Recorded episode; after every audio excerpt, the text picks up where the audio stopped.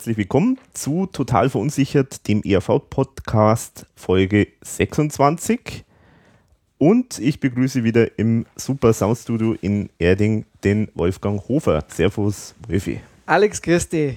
So. Wir sitzen schon wieder bei sommerlichen Temperaturen Ja, beieinander, gell? Genau. Und schwitzen, weil wir jetzt haben wir extra das Fenster zugemacht, weil die Nachbarn grillen und das Grillgeräusch, das wollten wir euch jetzt nicht antun. Aber den Geruch, den hätte ich gern gehabt. Ja, genau, das wird schön, ja. Aber wir, naja, naja, schauen wir mal, vielleicht äh, kriegen wir noch was nachher zum Essen. Ja, wir machen heute nur, also wir reden heute mal äh, kurz und knapp, aber die Hauptperson ist ja heute äh, Thomas Spitzer.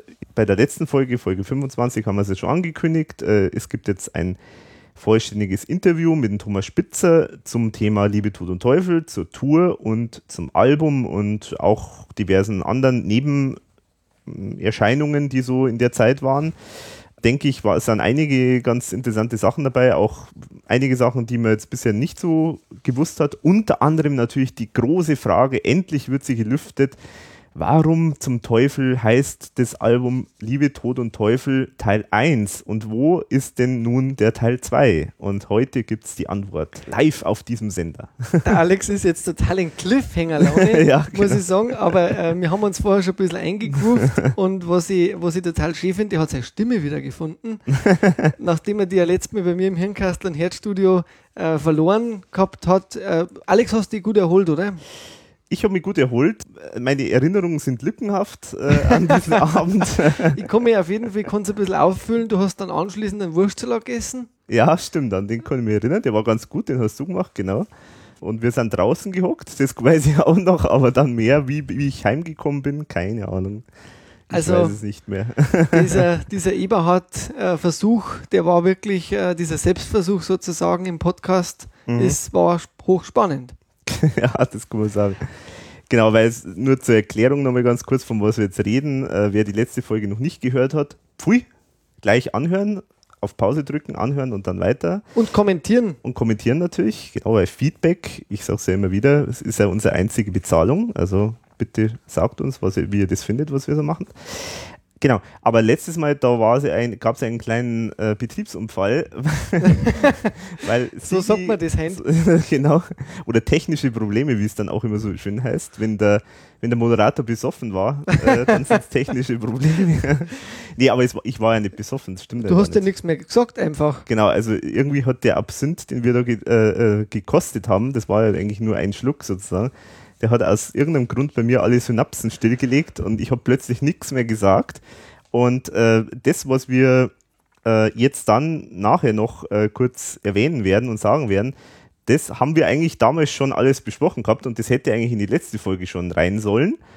Aber da, da es mehr oder weniger eigentlich ein Monolog war, also Zwar von mir, von, von dir, weil und- irgendwie auch der Sigi relativ wenig dazu beigetragen hat, weil der diese Sachen, über die wir da geredet haben, da hat er nicht so viel dazu sagen Genau, können. genau. Deswegen war das ein Monolog und äh, ich habe, also es war ungefähr so, du hast was erzählt und dann gab es Pause, 21, 22 und ich habe dann ja gesagt und dann hast du weitergeredet. Ab So und ungefähr. zu hast du sogar noch ein bisschen was erwähnt. Genau, Ähm, ja. Aber es war schon, aber er vergönnt mir keinen Solo-Podcast. Man, man merkt, also es ist, äh, es ist, äh, aber gut. Also ich finde es jetzt auch eher ein bisschen blöd. Wenn wir das so lassen hätten. Ja, also das musste man einfach rausschneiden, weil das wäre einfach für euch zu langweilig gewesen. Vor allem, weil das Thema natürlich super ist und wir eigentlich da echt, sagen wir, Top-Informationen eigentlich äh, zu bieten gehabt hätten. Und, Aber äh, ohne Feedback war das auch für mich schwierig. Genau. Vor allem im, in, in politischen Themen, da ist der Alex einfach ein bisschen affiner, konnte es besser rüberbringen wie ich. Äh, Und ich war da teilweise dann schon, bin immer ein bisschen verloren auf der Eisscholle. Die ist schon weg, weggeschmolzen unter mir. Und ich, ja, ja, genau. das äh, war der Teufel, Der- steckte im Detail. Genau, der Dämon Alkohol hat das alles zunichte gemacht. Deswegen gibt es heute Liebe, Tod und Teufel Teil 2. Teil 2, genau. Liebe du Teufel Teil 2. Wir machen wenigstens den Teil 2, wenn es schon die RV nicht gemacht hat. Genau, und wir machen dann gleich im Anschluss. ja, genau. Es gibt nichts dazwischen. Genau.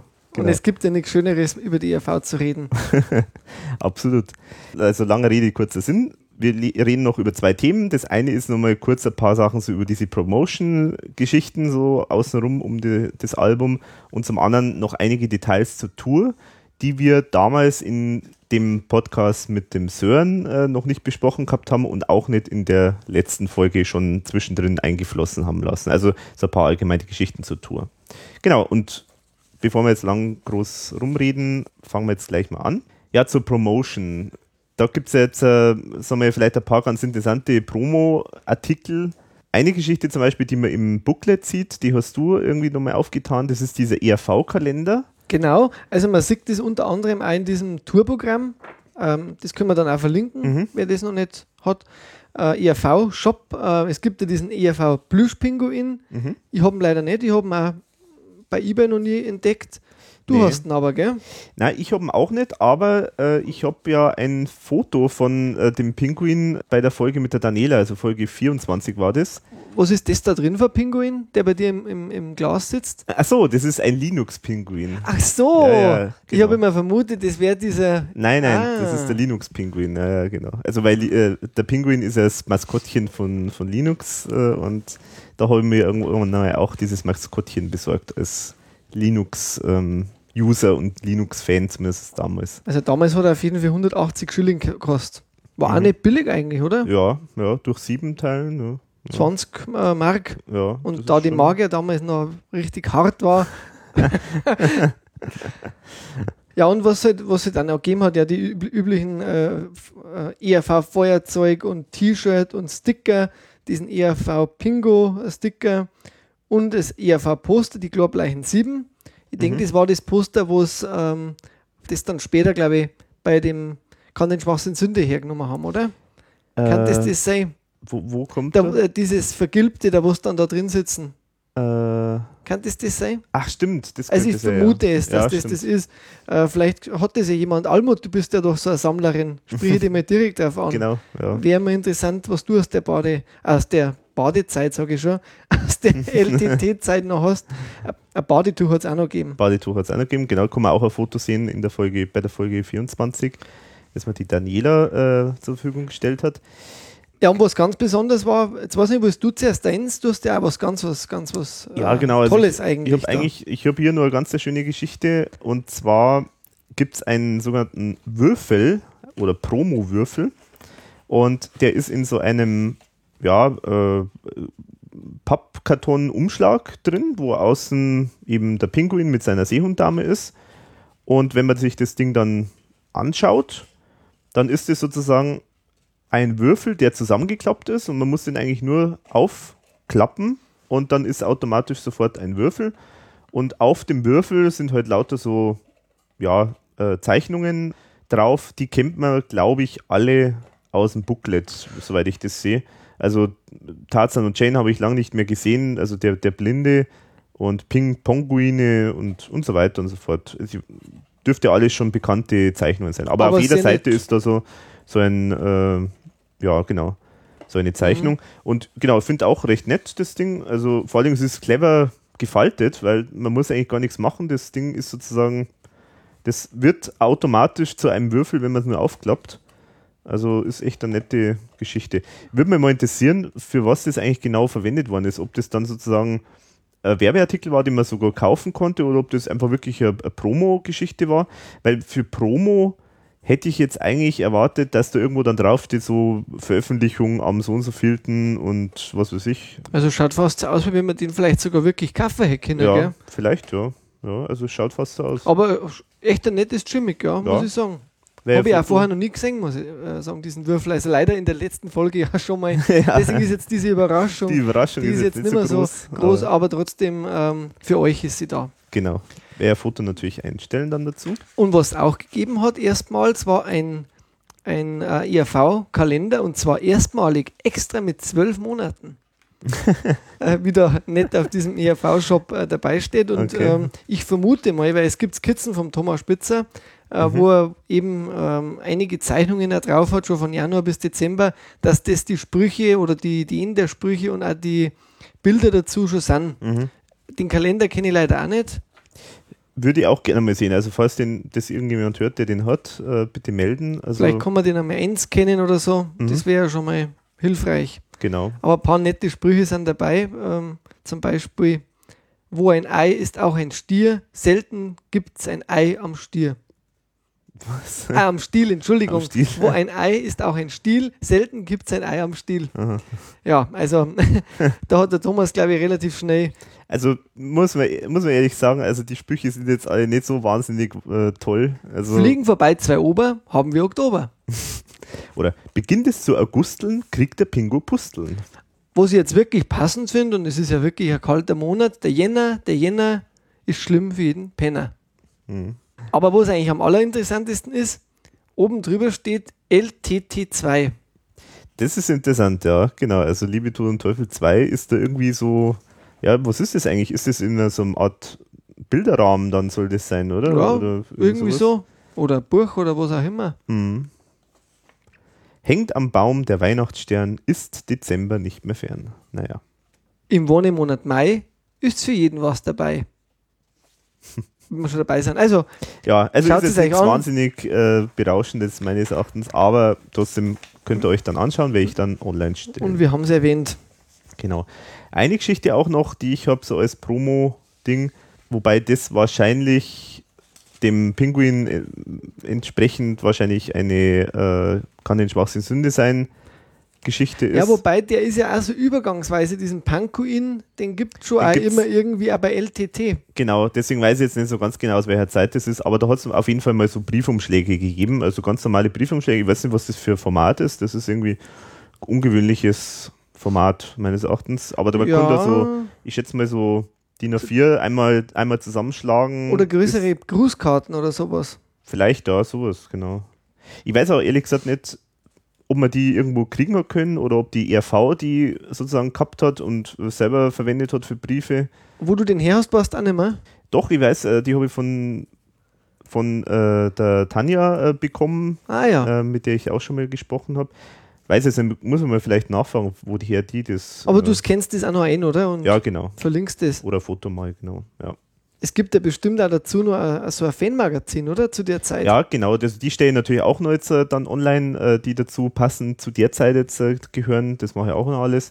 Da gibt es auch noch ein paar interessante Infos. Also zum Beispiel das, was ich, was wir teilweise über die Tour auch noch erfahren haben oder was ich erzählt habe beim letzten Mal, habe ich teilweise auch da ein bisschen aus, aus den Konzertberichten, aus, dem, aus den Fanclub Germany Heften raus. Und die Setlist, die ich ja auch noch online stellen werde, die ist auch teilweise mit diesen Konzertberichten äh, als Quelle äh, zusammengestellt. Da haben wir relativ viel Mühe wieder reingelegt in diese Ja, Konzertberichte. Vor allem jetzt beim nächsten Thema, wo wir ja dann Äh, sind, oder? Hast du noch ja was? ein, eine Geschichte habe ich noch, eine kleine Erwähnung, und zwar, die wollte ich unbedingt sagen, weil das habe ich beim letzten Mal auch vergessen.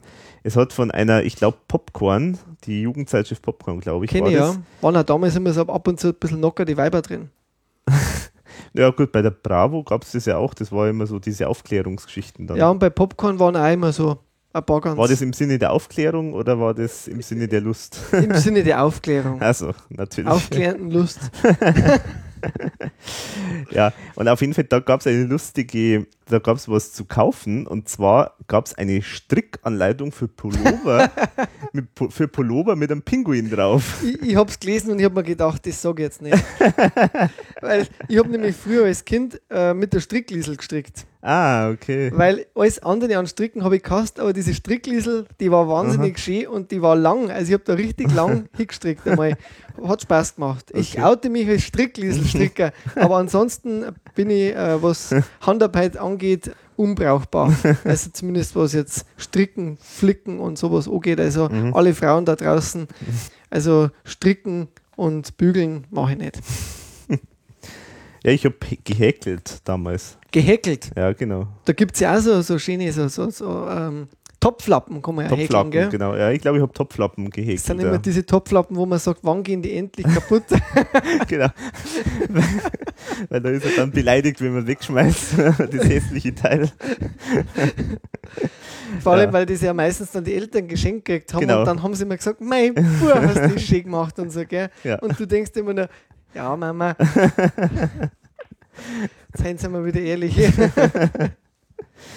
knallharte Information hier im Podcast. Das ist also eine Art Jugendaufbereitung, was? Eigentlich schon, ja. Das also, ist, äh, genau, das ist eigentlich eine Selbstfindungs- oder Selbsthilfegruppe, die wir da eigentlich da jetzt äh, hier gestartet haben. Die Frage ist immer nur, wer, wer ist der Therapeut? Ja, ja, also, genau. Couch ist ja schon da, aber. Couch ist da, aber. Aber wir sitzen, also momentan zumindest. Ja, genau. Ja. aber es ist vielleicht eine, einmal der und einmal der. Mhm, ja. Aber ja, es genau. ist, es ist äh, Gruppentherapie. Es ist befreiend. Man Mhm. kann es nur empfehlen. Jeder, der mitmachen will, ist immer gern eingeladen. genau. Also wir machen es auch gern zu dritt oder zu viert. genau. Okay. Komisch, warum er jetzt lacht. Ja, ja, komisch, komisch. Ich verstehe es nicht. Ja, genau. Naja, gut. Ähm, genau, und jetzt äh, noch zur Tour.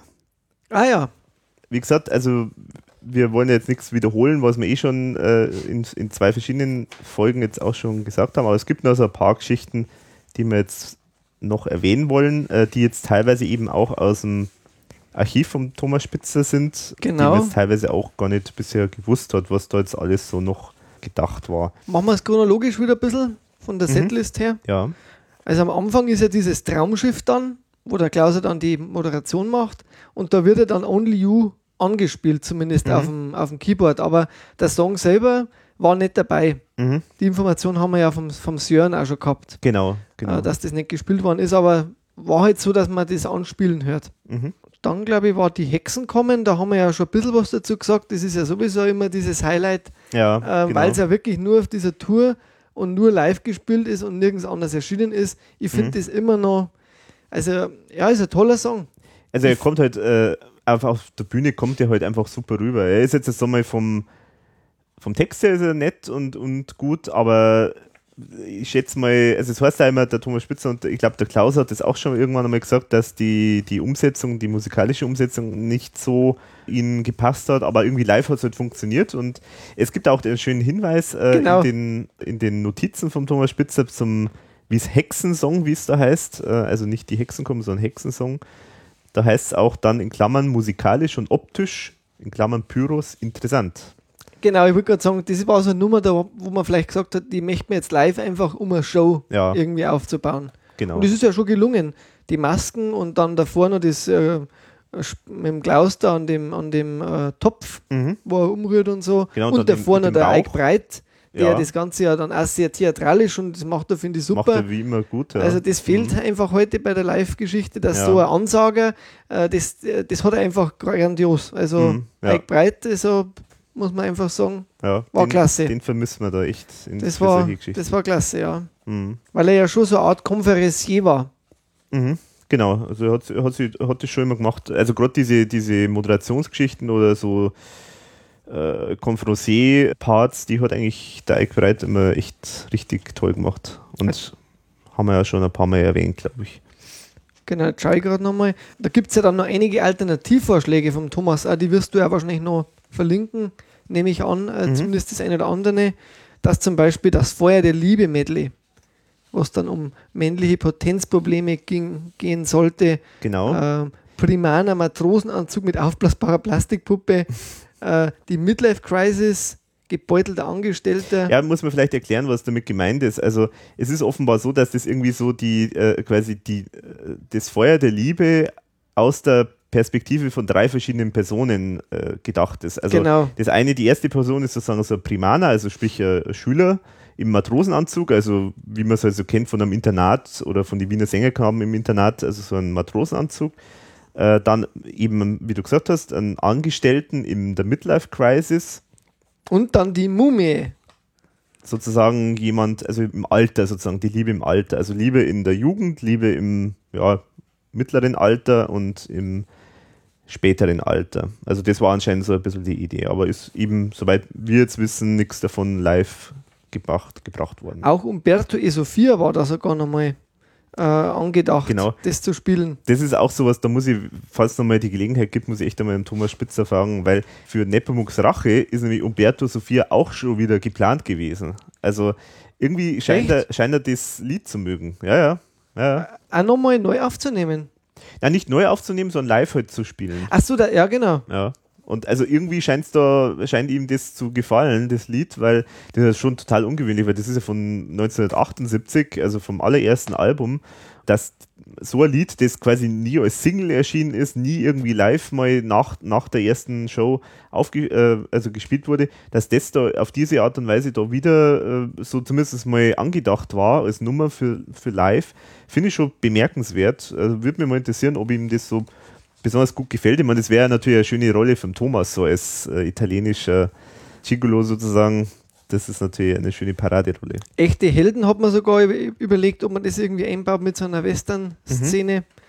Ja, und dann gab es halt noch Zugabenvarianten, also dass man eventuell einige Lieder damals schon als Medley spielt, mhm. ist aber nicht gemacht worden, sondern die hat man, glaube ich, damals ja nicht einzeln gespielt dann nur. Ja, also genau. nicht als Medley. Ja, genau. Das hat, ist jetzt erst eigentlich die letzten so ab nie wieder Kunst eigentlich so richtig ähm, losgegangen, finde ich. Ja. Die Medleys. Was ich aber gut finde. Gute Idee. Ist eigentlich okay. Ja. So bringt man Bei relativ viele Hits. Hits. Genau. genau. Ja. Und für Österreich waren auch die ein oder andere Song dann geplant. Also, das ist jetzt die Frage, ob die gespielt worden sind, dann so. Mhm. Da, das waren ja reine Planungsideen äh, und genau. Skizzen eigentlich, die da dabei sind. Also, also, da können wir nicht davon ausgehen, dass das so passiert ist dann in Österreich. Nee, genau. Das ist auch so ein Konzept, das häufiger bei der ERV vorkommt, dass die irgendwie für Österreich so eine geringfügig andere Setlist als für Deutschland vorsehen. Aber ich habe irgendwie den Eindruck, dass es immer nur am Anfang so eine Planung ist, aber irgendwie schleift sich das dann immer so auf eine, auf, auf eine gemeinsame Setlist ein. Also das Konzept, das ist immer wieder so am Anfang anscheinend im Gespräch, aber es wird eigentlich dann nicht so richtig umgesetzt. Vielleicht sollten wir jetzt noch erwähnen, was geplant war. Für Österreich war noch geplant Schweinefunk, Alpenrap und Go Kali Go. Genau wo ja eigentlich alle drei natürlich schon in Österreich vielleicht bekannter waren. Also zumindest damals waren die sicherlich in Österreich bekannter als jetzt vielleicht bei uns. Oder beziehungsweise ich glaube Österreich, wenn es Österreich heißt, meinen es wahrscheinlich auch Bayern und Österreich, weil, Kann schon sein, ja. weil das, glaube ich, da in der Hinsicht eigentlich dann schon immer Hand in Hand geht. Ja gut, dann ähm, Opera Bluffo, oder? Ja, genau. Und da hast du ja noch was Interessantes auch ja, genau. schon erwähnt. Genau, also da muss anscheinend äh, der Klaus, also da muss anscheinend äh, im, vor, de, vor dem Opera Blaffo, Opera Blaffo, ich weiß immer noch nicht, wie ja, man das genau ausspricht. Vorher muss anscheinend der Klaus quasi wie eine, so eine Art Kanzel äh, so eine Rede gehalten haben und zwar so gewettert auf die Jugend und auf die, äh, die Rockmusik und da irgendwie so, eine, äh, so eine Tirade äh, über die heutige Rockmusik und das, wie schlimm das alles ist und wie so laut das alles ist. Und dann, jetzt kommt halt wenigstens mal vernünftige Musik sozusagen und dann kommt halt die ah. Oper. So war das anscheinend gedacht. Ja gut, und ich habe mir eh schon immer überlegt, wie haben die da den Übergang? Ja. Weil das war ja doch ein bisschen was zum Umbauen dann genau. an der Stelle. Ja, ja. Das war anscheinend da äh, die Vornummer sozusagen zu dem Opera Plafond. Muss man bei Oper, äh, äh, bei Opera Bluff, Opera Blaffo halt vielleicht auch, ich weiß nicht, ob wir das damals erwähnt haben, dass das äh, eigentlich ja halt natürlich ein Wortspiel ist, äh, weil das sozusagen eine, ein Operngenre letztendlich ist. Ähm, nur das. Haben wir nicht erwähnt. Haben wir, glaube ich, nicht erwähnt, genau. Für so Detailinformationen bist du zuständig und du warst in dem Moment ähm, im Ausfall befindlich. ja, genau. Im, Im Ausfallschritt. Im Ausfallschritt war ich. Also im Spagat. Spagat ist genau richtiger. Ja, dann habe ich beim Tod, äh, wenn du nichts mehr hast, Alex, äh, das muss ich auch nochmal danke Sören, dass du mich darauf aufmerksam gemacht hast. Ich habe nochmal genau hingeschaut. Diese Hundemaske, die ist wirklich nur ein paar Sekunden im Bild, die ist genial gemacht. Mhm. Also eigentlich äh, wäre interessant, die mal nochmal aus dem Archiv zu finden, um vielleicht einmal einzusetzen bei irgendeinem Song ja. live. Echt ganz toll gemacht. Und das Intro hat mir sehr gut gefallen bei dem, beim Tod. Das war live, finde ich, noch sphärischer und noch irgendwie ein bisschen auch durch die ganzen Beleuchtungen, die dabei waren und der große Tote dann auch da steht. Das hat, hat richtig klasse. Und was mir aufgefallen ist, er sagt dann Ticket statt Karten. Mhm. Finde ich auch irgendwie interessant. Interessant, ja. War ja, ja in, im Zirkus Krone, diese Aufzeichnung, die wo da auf dem Video drauf ist, vielleicht von dem her, aber Münchner hat er gemeint, dass die Karten nicht verstehen oder was. Also, ja, also sind diese üblichen übliche Fragezeichen, wo Fragezeichen, sie bei mir draufstehen, ja. Ja, genau. Man weiß es immer nicht so ganz genau, wer sich da was dabei denkt. Und das Gitarrensolo war natürlich großartig auch bei dem mhm. Song. Mhm. Super, ja. Eine Nummer, die jetzt auch nicht, so weit wir wissen, gekommen ist, war eine Nummer namens Fragen Sie Dr. Adolf Schüttler. das ist irgendwie auch, naja, sagen wir so, so jetzt in diesen Notizen, da klingt es schon auch ein bisschen, ja, komisch. Also es ist natürlich sehr, sehr halbseiden natürlich, weil es halt wieder viele Anspielungen hat auf, ja, oder zweideutige Anspielungen sozusagen. Aber da gibt es ein paar ganz nette Stellen und das muss anscheinend halt so sein, also das ist dieser Adolf Schüttler, muss, äh, ist ein Se Sexualpädagoge und als äh, Patientin kommt zu ihm die Ludmilla Masturbani aus Zupfhausen. Kann man sich jetzt denken, was das jetzt zu bedeuten hat. Handschriftlich steht noch drüber geschrieben, ist Onanie tödlich. Dann sagt diese Ludmilla Masturbani, ich sage es immer wieder gern, falls es jemand noch nicht verstanden hat, sagt dann, mein Sohn Emil onaniert zehnmal täglich. Ist das normal? Und dann erwidert Dr. Schüttler, also gespielt wäre das natürlich von Klaus, dass, das, dass äh, der Sohn damit natürlich wertvolles Samengut unter der Hand verschleudert. Und überhaupt äh, diese jungen Menschen, sag mir, wo die Männer sind, wo sind sie geblieben? Abgetrieben sind sie. Naja, so geht es da immer weiter. Das mit dem unter der Hand verschleudern hat er hinten noch gebraucht. Genau, also der, der Spruch ist immer noch dabei. Dann ist ein bisschen eine komische Geschichte noch dabei, irgendwas mit Ausländer. Also das, da, da wird der Ludmilla Masturbani aus Pausen, wird dann irgendwas so, so ein paar so äh, komische Sachen da im Mund gelegt. Oder vielleicht ist das, soll das auch nicht sie sein, sondern das soll irgendjemand anderer sein. Aber das ist irgendeine ganz komische Geschichte, ehrlich gesagt. Also verstehe nicht, oder sagen wir so, da verstehe ich es, warum warum das nicht genommen worden ist. Das muss anscheinend irgendeine andere Frau sein. Ja, jetzt sehe ich es gerade. Frau Prechtl soll das sein. Dem balkanesen Sündenpfuhl, da kam ein fieser Türkmann mit seiner riesen Gürk an. Naja, also ist jetzt echt nicht so. Es der, waren einfach Knaller. Ideen, Dinge mal. Es waren Ideen, genau. Oder zum Beispiel eine Frau Mozart aus Salzburg. Mein Sohn Amadeus hört den ganzen Tag Rockmusik. Kann man davon AIDS bekommen? ja. Ja, ist cool. auch ganz nett. Also, mhm. ja, ganz das nette, jetzt ganz lustig. Ja, ganz nette Nummer, muss ich sagen. Ja, genau. Was ich nur zu bieten habe, jetzt sind wir mal, weil jetzt waren wir so tief unten, jetzt gehen wir mal in die Politik. ähm, ich habe da einen Bericht gefunden, wo äh, gesagt wird, angeblich hätte die ERV das, diese Lucona-Geschichte ähm, auch ein bisschen als Anlass genommen, das Programm so aufzuziehen. Mhm. Und äh, muss er dann immer wieder diese Erwähnung gefunden haben. Mhm. Würde sogar aber thematisch jetzt zu dem Schiff wiederum passen, weil ja. das ja alles so auf dem Schiff spielt, äh, weil nämlich, jetzt hoffe ich, ich kriege es einigermaßen hier, das ist nämlich eine ganz schwierige Geschichte und der genau. Alex wird es hoffentlich verlinken. Ja, ja, Nachlesen. ich verlinke es natürlich, genau. Ähm, der Frachter Lucona, also es war ein Frachter, der wurde 1976 von einem ähm, Prokuristen vom Kaffeehaus Demel, das war also ein Enfant terrible der Wiener Gesellschaft, gechartert und dieses Schiff ist dann letztlich gesunken, um das jetzt einmal abzukürzen. Mhm. Und scheinbar musste die Politik auch ein bisschen verwoben gewesen sein in diesen Skandal. Und es war ein sehr großer Skandal scheinbar in mhm. Österreich, mhm. weil das dann vertuscht wurde und äh, später dann aber durch einen, durch einen ähm, Zeitungsschreiber, der hat das quasi dann publik gemacht. Das mhm. war ja damals noch wesentlich schwieriger, wie es heute in Zeiten des Internets ist. Und hat dann, also da wurden auch einige dann angeklagt und glaube ich mussten auch dann äh, politisch dann die Segel streichen. Mhm. Und das soll angeblich auch immer in diesem mit dabei gewesen sein. Genau, weil, also vielleicht sagen wir, der, Kern von der Geschichte ist halt diese, äh, ist Versicherungsbetrug. Und zwar ein ganz krasser Versicherungsbetrug, nämlich mit Tötung. Also es ist halt so, dieser Frachter soll angeblich hoch, äh, hochgefährliches äh, Uran. Ho hochgefährliches Material drauf gehabt haben, eben Uran, Erz, nee, nee, Moment, eine Uranerzaufbereitungsanlage soll drauf gewesen sein. Also so ist es. Also, also die Anlage sozusagen soll drauf gewesen sein. Und das wurde natürlich versichert und da das natürlich eine sehr kritische Geschichte ist und sehr, sehr hoher Wert ist, ist es natürlich eine sehr hohe Versicherungssumme gewesen. Diese, äh, äh, dieses Schiff ist dann irgendwo in der Gegend von den Malediven im Indischen Ozean gesunken. Das ist dann die Verbindung zur IAV, weil da hat dann der Nino Holm später sein Schiff wiederum baut, das dann auch gesunken ist. ist auch gesunken. Sorry für den Einwurf. Und dabei sind sechs Leute ums Leben gekommen. Aber nicht bei dem Sinken des Schiffs von Nino Holm, sondern bei der Lucona. Etwas etwas mehr Ernst bei dieser Geschichte, bitte, Herr Hofer. ähm. Um Politik ja, ein bisschen lebhaft. ja, genau. Und die Und Hörer, Hörer werden jetzt irgendwie sagen so, hey, hast du das schon gewusst, der Nino Holm hat sechs Leute umgebracht und hat Versicherungsbetrug begangen. Habe ich nie gesagt und nicht behauptet. Das ist nur, Nein. wenn man es aus dem Zusammenhang verkehrt. Äh, es ging nur um die Malediven. Ja, genau.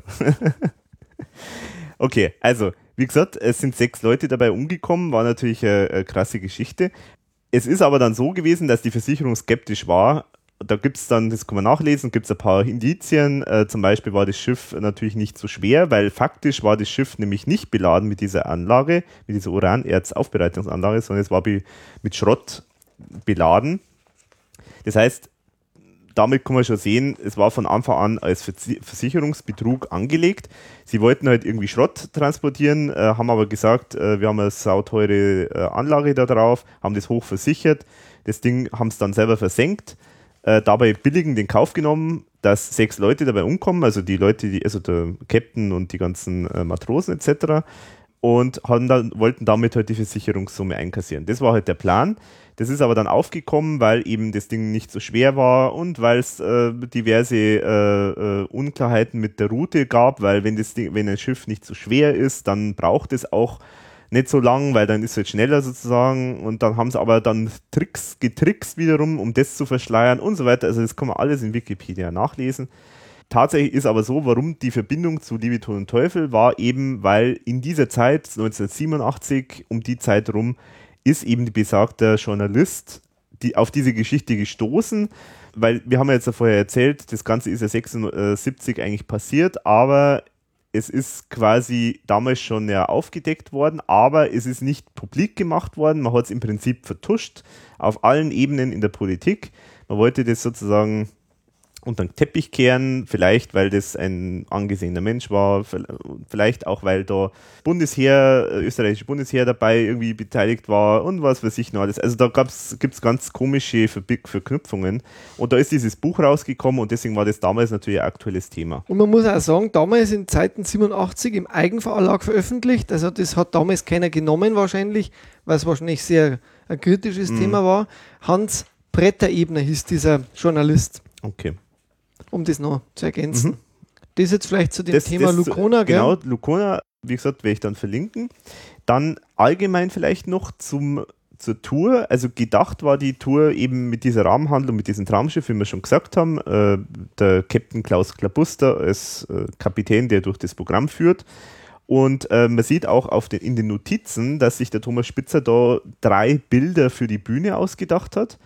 Also da gibt es dieses Bild mit dem Schiff, also dieses Traumschiff sozusagen. Dann gibt es äh, ein Bild mit dem Eisberg. Kennt man das Schiff. vom Video Das kennt man eigentlich? nicht. Kennt nee, man nicht, ich weiß nicht. Also vielleicht ist es auch nie äh, live dann tatsächlich verwendet worden. Das könnte man jetzt durchaus vorstellen.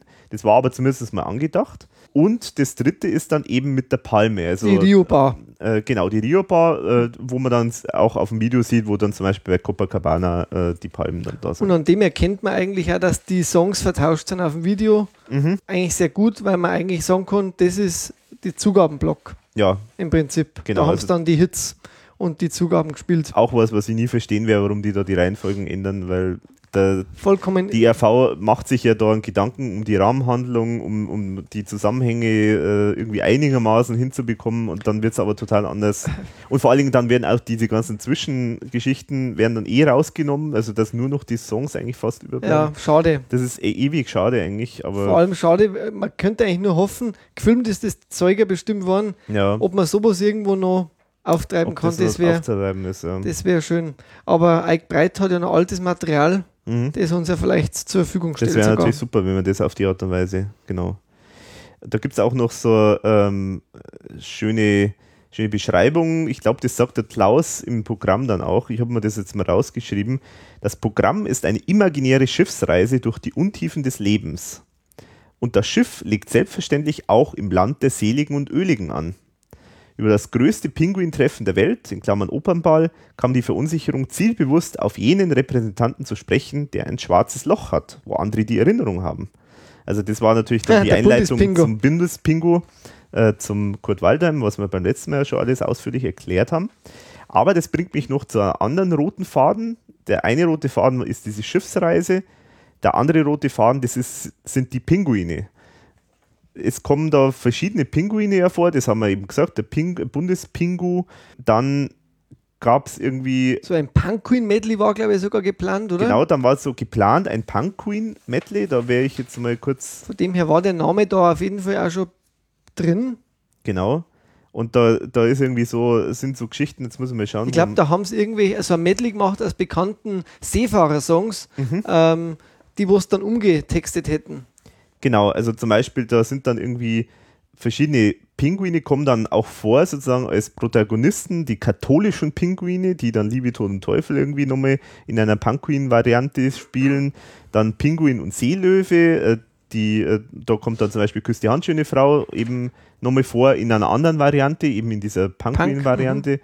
Dann gibt es auch dieses äh, absurde Geschichte mit diesem äh, Hubschrauber, also am Schluss dann mit dem fliegenden Pinguin, wo der Günther irgendwie als, äh, als äh, Hubschrauber, das war, äh, haben wir ja, glaube ich, beim letzten Mal schon erwähnt. Haben wir kurz erwähnt, ja. Genau, und dann in den Notizen, da stehen dann noch so ein paar Sachen drin, sowas wie ein gnadenloses Mörder-Medley, zum Beispiel La Paloma, Junge, komm bald wieder, ein Schiff willkommen, auf Matrosen, oje und so weiter. Und gedacht war das Ganze irgendwie mit Panquin-Masken und gibt es auch eine schöne Beschreibung vom, äh, vom Thomas, einzige wirkliche Abgehnummer. Also sozusagen, Damals wollte er mal- sein, wollte mal wieder die Sau rauslassen. das sozusagen. Rockbrett. Genau. Und was wir jetzt noch nicht erwähnt haben, war dann noch das Heimatlied. Das war dann natürlich auch noch gespielt. Das mir auch sehr schön, ohne wir marschieren damals auch schon, also quasi nur den, den Heimatlied-Teil mit diesem Glitzerregen. Wo ich mich bis heim frage, warum, der, warum die da Regenschirme, aber das gehört wahrscheinlich dazu. Aber das finde ich geil, absolut geil. Also Mit es ist Mit super. dem Regenschirm, das ist großartig. Also, Es ist, es ist, und das schaut auch echt super aus und das war Ja. eigentlich ein toller Abschluss. Ich denke, das war der letzte Song vor die Zugaben dann, Ja, gell? genau, so Das, ja. das, also das ist echt ein tolles Finale, finde Mhm. ich. ja, großartig. Und äh, klingt auch super, finde ich, die Version. Ja, sowieso. Ja, eins, was, was ich noch erwähnen wollte, das war bei, die, bei Ort, also es war auch gedacht, Ohr Troubles live zu spielen. Stimmt, genau. Also, wobei gedacht heißt jetzt in dem Fall, es gibt halt Notizen von Thomas Spitzer dazu, ist aber dann nicht halt so gekommen. Es hätte dann da Mario natürlich spielen sollen, Mario Bortazzi, aber ich finde, das einzige Erwähnungswerte ist halt bei der ganzen Geschichte ein, äh, äh, diese, dieses Stichwort, das da heißt Ohr-Dance-Trio. Also sozusagen wahrscheinlich drei mit so Ohrmasken, also mit großen Ohren und dann in Klammern Spastik-Choreografie. Also so halt so ganz irgendwie äh, komische Verrenkungen mit dem Körper wahrscheinlich dazu. Hätte bestimmt auch ganz lustig ausgeschaut. Aber genau, das war vielleicht auch dann von der Fülle vom Material, das da, Ja. da ist, dann für zwei Stunden Tour. Und ich sage einmal, länger wie zwei Stunden mit den Umziehereien hätten sie auch damals wahrscheinlich nicht geschafft. Mm. Ja, Und so ein Programm von der IRV bei Nie wieder Kunst war mir, das, das hat ja schon dann schon mal ein Stück länger gedauert. mm. Aber so zweieinhalb Stunden war, glaube ich, bei der IRV immer so das Maximum. Mm. ja, das ist ja auch sinnvolle Größe. Und ausreichend, ja. Ja, genau. Eins noch, äh, also äh, Seefahrer-Medley, das äh, war auch noch irgendwie geplant. Also das waren dann diese, diese äh, Seefahrerlieder, die wir schon erwähnt haben. Das wollte ich noch sagen. Und eins, was wir komischerweise beim letzten Mal vergessen haben, natürlich die wichtigste Information, dass die erste allgemeine Versicherung als Sponsor von der Tour aufgetreten Haben wir das ist. nicht gesagt? Ich glaube, das haben wir nicht gesagt. Und wenn nicht, dann haben wir es jetzt doppelt gesagt. Dann Aber das wollte ich unbedingt noch erwähnen. Das ist ganz, ganz wichtig, ja. Da gibt es ja also eine Single, ähm, und zwar, ich glaube, es ist an der Copacabana, da wo auf der Rückseite diese erste allgemeine Versicherung eine Werbung drauf hat. Ja, Und echt? die gibt es immer wieder bei Ebay mal zwischendurch, Ah. für, aber meistens für 50 Euro. Mhm. Und ehrlich gesagt, was mir jetzt teuer dann bis jetzt. Ja, vor allem, weil es ist ja nur mit Werbung auch noch, aber Aber das würde passen. Und zwar wurde das angeblich bei einem Betriebsfest von dieser ersten allgemeinen Versicherung verteilt. Also von dem her, das ist äh, alles ein bisschen merkwürdig. Aber Alles Merchandising und ERV, das ist ja immer ein bisschen ja, schräg, sagen wir mal so. ja das kann man sagen. Ja. Ja, also auf alle Fälle hätte ich die Tour gern gesehen. Ja, schön wäre es gewesen, wenn es auch einen vernünftigen Mitschnitt von dem Ganzen gäbe. Aber naja, Zumindest haben wir das, was wir haben. das, was wir haben, kann man, genau. Und, Und, soweit zu, zu dem Thema. Und wir können jetzt nur noch sagen, wir haben jetzt lang genug geredet. viel und Spaß, oder? Viel Spaß mit dem Interview. Wir hören uns dann nachher nochmal, wenn ihr wollt, mit ein paar Musikvorstellungen abseits von der ERV. Aber ansonsten jetzt erstmal viel Spaß damit. Hallo, Servus. Ah, servus, hallo. Hi. Was gibt's, was gibt's an Fragen? Ja, Thema ist ja Liebe, Tod und Teufel. Und ja, fangen wir, fangen wir mal an, vielleicht zum, äh, es gibt ja die, es gibt eine ganz schöne Geschichte, so wie das Ganze entstanden ist, das Album. Äh, und zwar, dass ihr da in dem, äh, in einem Gasthof in Kirchberg, äh, da irgendwo im Keller genächtigt habt und da irgendwie aufgenommen habt und dann teilweise sogar hochgegangen seid dann im Gasthaus und da dann irgendwie Sachen ausprobiert habt vor Publikum und war das so? Äh, in die Richtung. Und Im Prinzip war es so, dass das besagtes Gast, der besagter Gasthof in Kirchberg gehörte der Tante der Mutter meiner Tochter. Und wir haben gleich, also so, schätze mal, Luftlinie 100 Meter daneben gewohnt. Und, das, und im Keller, in einem wirklich im kleinsten Studio dieser Erde, haben wir also, das heißt, im, damals war ich nur, eben gesagt, mit der Mutter meiner Tochter und meiner Tochter zusammen. Da haben wir also im Keller geprobt. Und nachdem das Gasthaus wirklich nur einen Steinwurf entfernt war, war man natürlich verdammt oft im Gasthaus. Aber im gleichen Maße auch im Proberaum. Und es stimmt schon, dass man also so, also, aber das ist nicht jetzt unbedingt, dass wir Demos vorgespielt hätten, sondern so, so, so kurz einmal textlich, also wenn ich jetzt irgendein Refrain-Hook war, dann haben wir gleich mal geschaut, also wie kommt das an? Also das, das war nicht so, dass, dass man dort jetzt also mhm. absolut, also jetzt. Aber es, hin und wieder war es dann schon so, dass ein paar Leute, weil es war, gibt ja in dem Gasthof also auch zwei Cousins der Mutter meiner Tochter, das waren auch Freunde von mir, die sind ein bisschen jünger zwar als ich, aber unwesentlich. Die waren halt hin und wieder ein Proberaum und da sind also hin und wieder auch ein paar, paar Leute von dem Gasthof, die unseren Alters waren haben halt dann den Sprung rübergeschaut auf ein Bier und haben, haben sich halt die Nummern angeguckt. So mhm. gesehen. Okay. Und in die Charts kommen, sind wir eigentlich auch in Gasthof, weil dann das ganze, das, das, das ist also ein, ein, ein Tennis, äh, Center auch dabei, das gehört zu dem Gasthaus und da haben also irgendwie alle Leute angerufen, das war noch, das waren noch Zeiten, als Publikumsstimmen gezählt haben.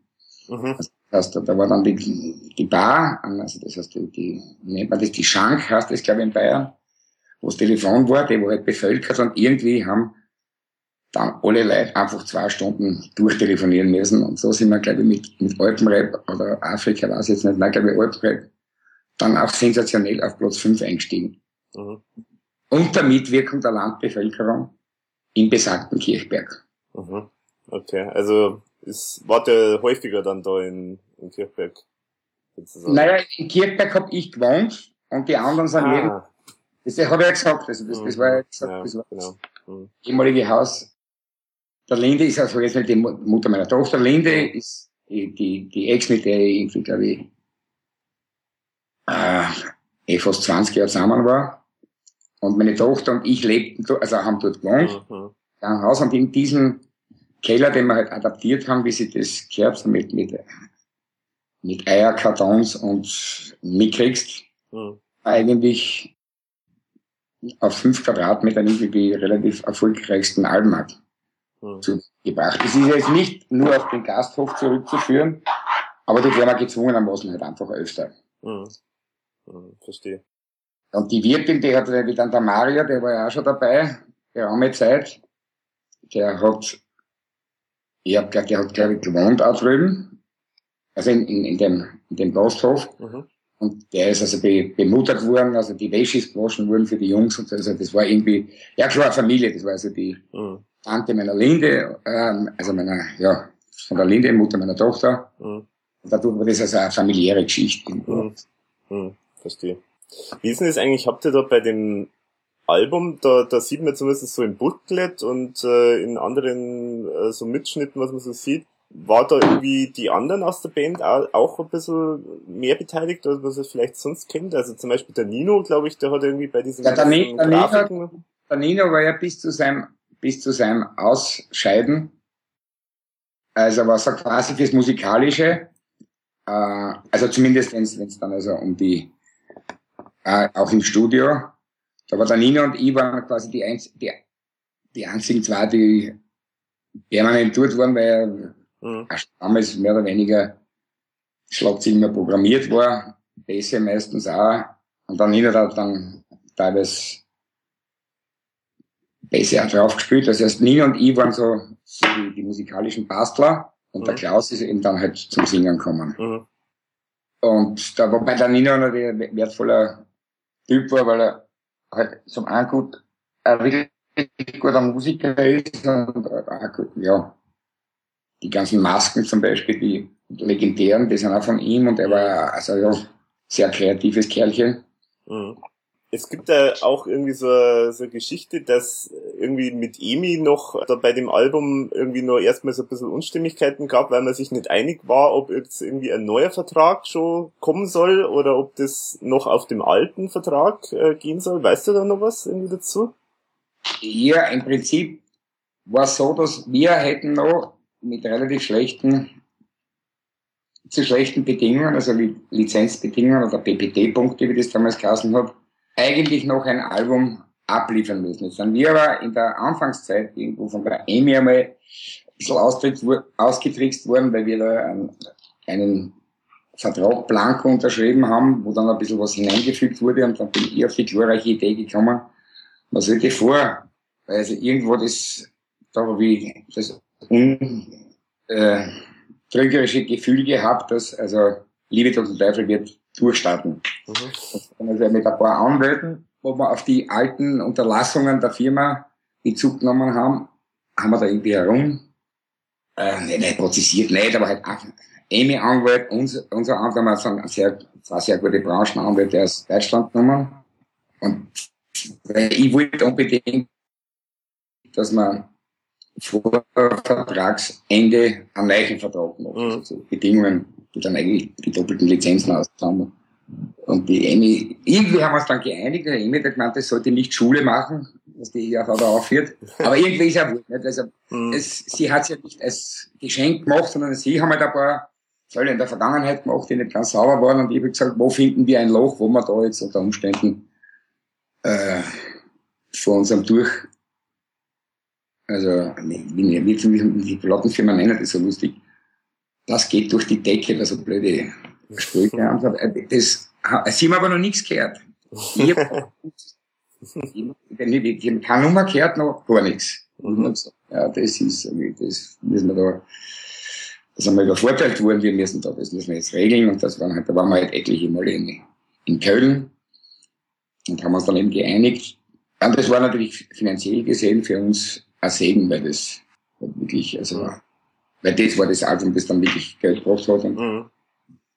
Ja, es sieht man normalerweise, sieht man sich interne ja nicht so. Aber es, mein Gott, es stimmt ja im Endeffekt, ja.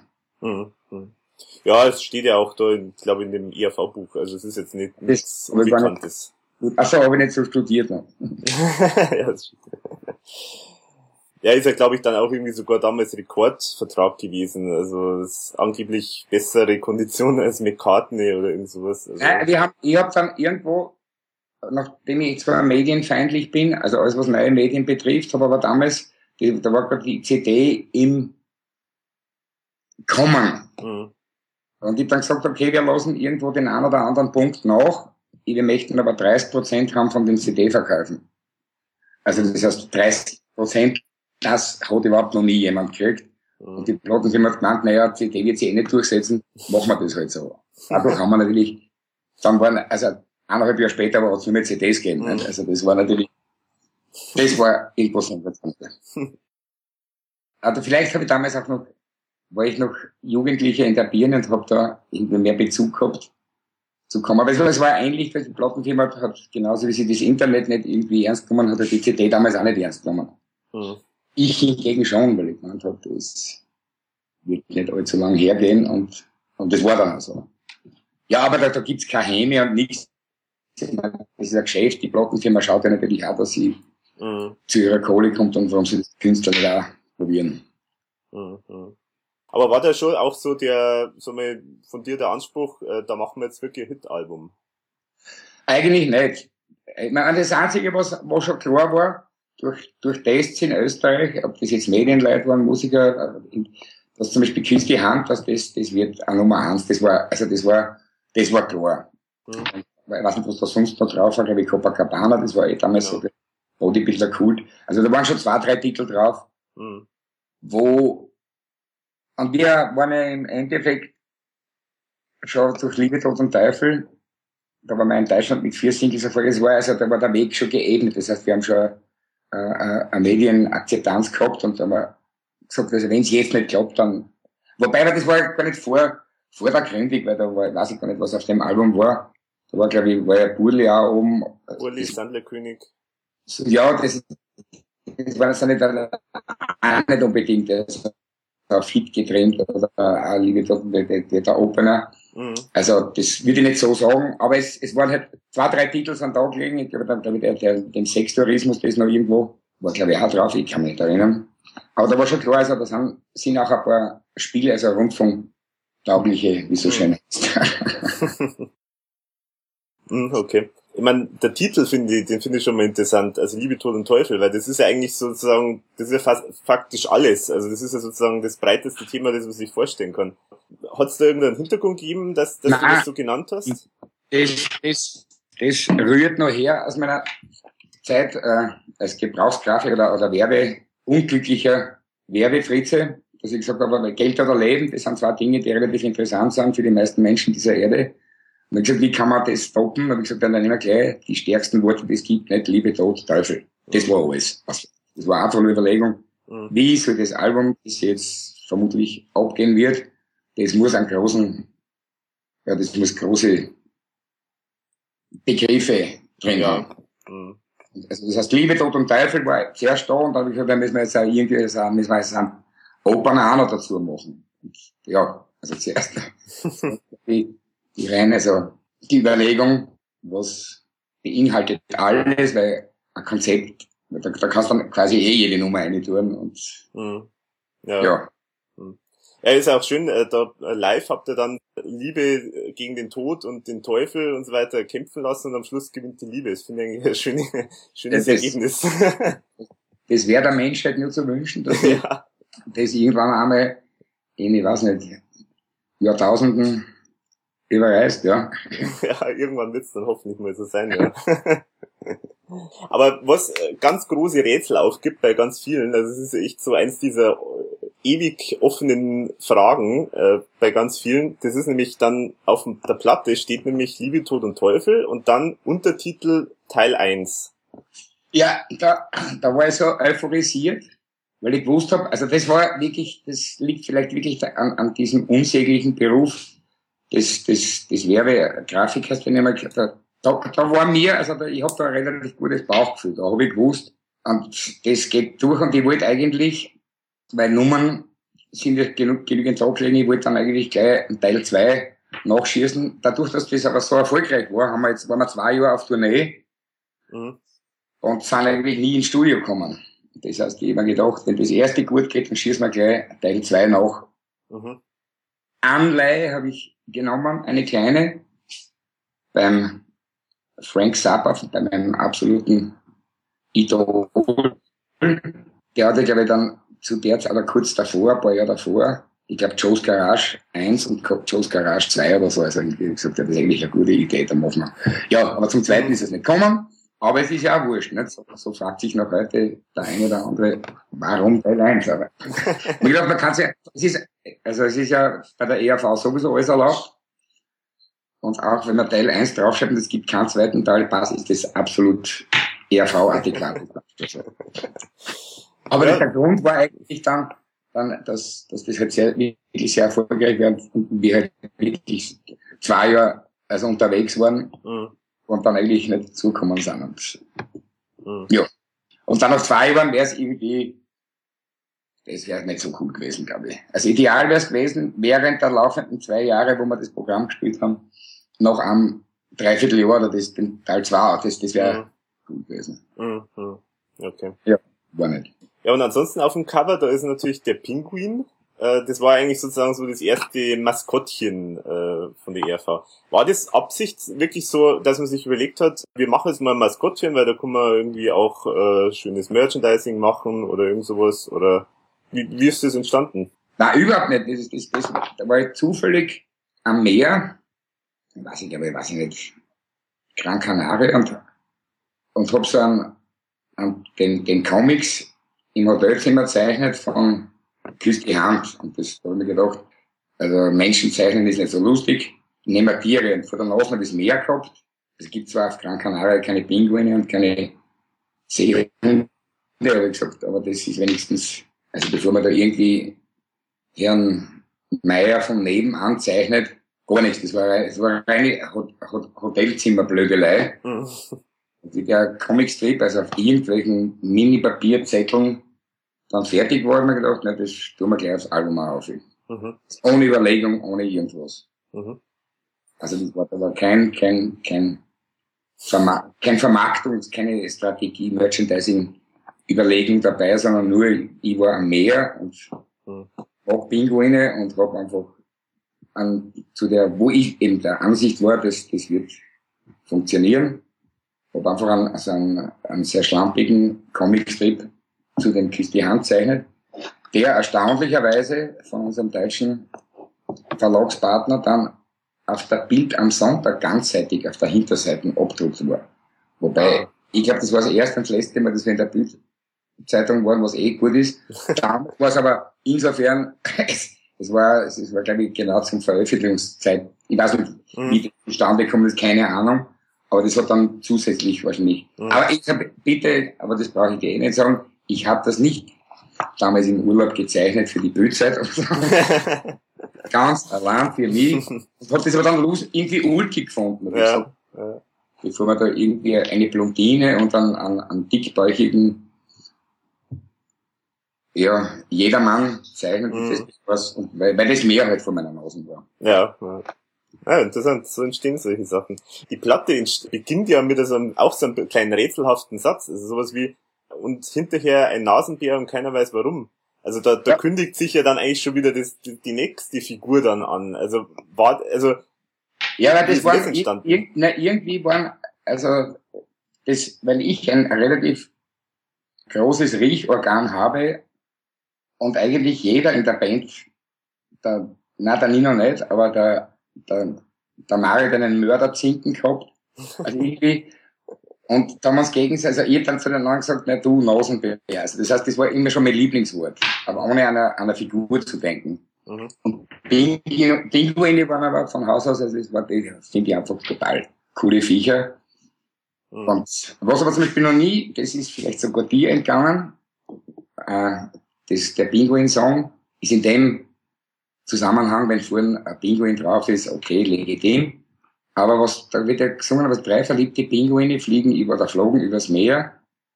Was weiß ich. Vorne schwarz und hinten weiß. Das ist noch nie jemandem aufgefallen. Oh, stimmt, ja. Der Pinguin ist vorn weiß und hinten. Und ich habe nur gedacht, fällt es jemand auf und in den letzten 25 Jahren ist es niemandem aufgefallen, weil ich gesagt, das ist wurscht, ist wieder eher Weil man nimmt es als gegeben an, schwarz-weiß passt schon. Ah, okay sein. Das ist nicht, das ist wirklich historisch nicht von großer. aber es, ich hätte mir gedacht, dass das irgendeiner, aber nie kein einziger Mensch. Ja, lustig, ne? Ist so. Ja, das stimmt, aber das ist mir auch nicht aufgefallen. Also das interessant, interessant. Ja. Nein, aber das da, damit ist das Thema ausgereizt. Großartig vielleicht ein bisschen zu den, zu den Songs. Also bei Küss die Hand äh, gibt's ja irgendwie diese Maxi-Version, also ein bisschen die längere Version, äh, wo auch diese Stöhn-Strophe ja. äh, auch dabei ist. Ja. Und äh, die ist ja sozusagen auf dem Album nicht drauf. Und, äh, ja, die ist auf dem Album schon drauf, aber als, als zweiter Take, das, das wäre genau, eigentlich, ja. hm. das, das wäre eigentlich meine Wunschversion gewesen, die lange. Mhm. Nachdem aber das speziell die Strophen, die, glaube ich, sowohl von der, von der Plattenfirma als auch von der Logik der Einsetzbarkeit im Rundfunk, und dann ist also dann die, ist die Maxi halt dann die, ja, die mit der vierten Strophe und dann die gekürzte ist halt, war dann die Single. Mhm. Ich finde natürlich jede vierte Strophe absolut witzig, aber sehr wurscht.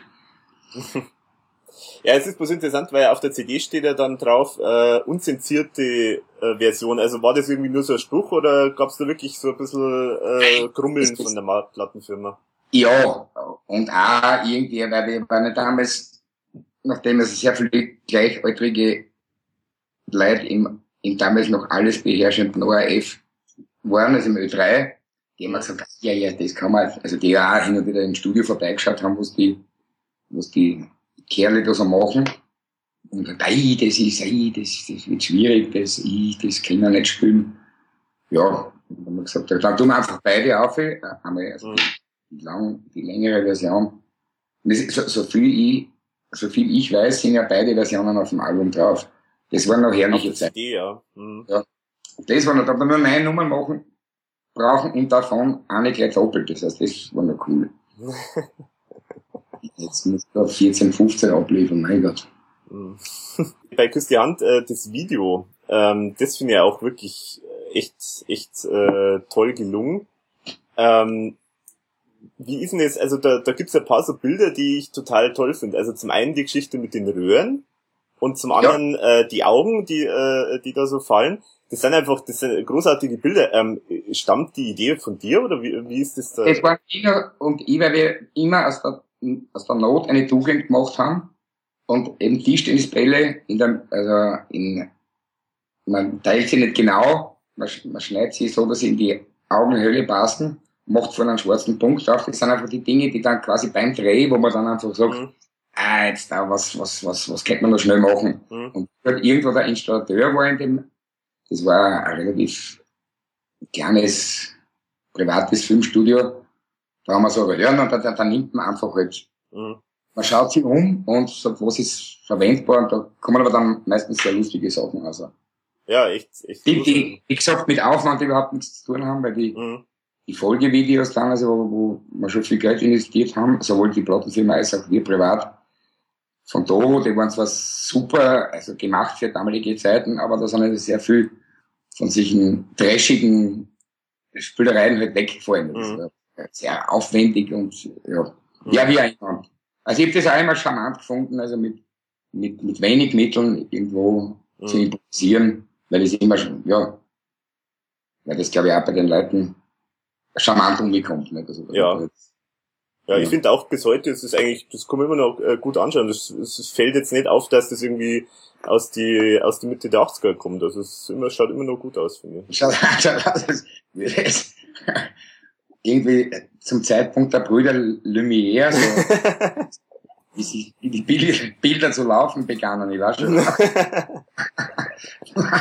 Na, aber es ist, ich sag so, was ist eigentlich, so wie die allerersten Videos, wo wir teilweise zwei an einem Tag gemacht haben im Landesstudio Steiermark, auch mit nix, wo wir dann selbst, wo immer, dann hin und noch gezeichnet haben, so Bluebox-Kulissen, die, die, das war eigentlich die ERV, also das Mhm. heißt, irgendwie mit ganz wenig und mit, mit, ein- mit ein paar simplen Ideen, was man, die schauen wir uns auch gern an, weil die einfach, ja, wenn man da auch gesehen hat, dass man mit, mit sehr wenig Geld eigentlich auch, Dora hat damals, die haben gerade die ganzen, also seit Jahr, einem Jahrzehnt schon die ganzen Queen-Videos gemacht, dann Rolling Stones, die waren nicht international und das ist schon super gemacht, aber Mhm.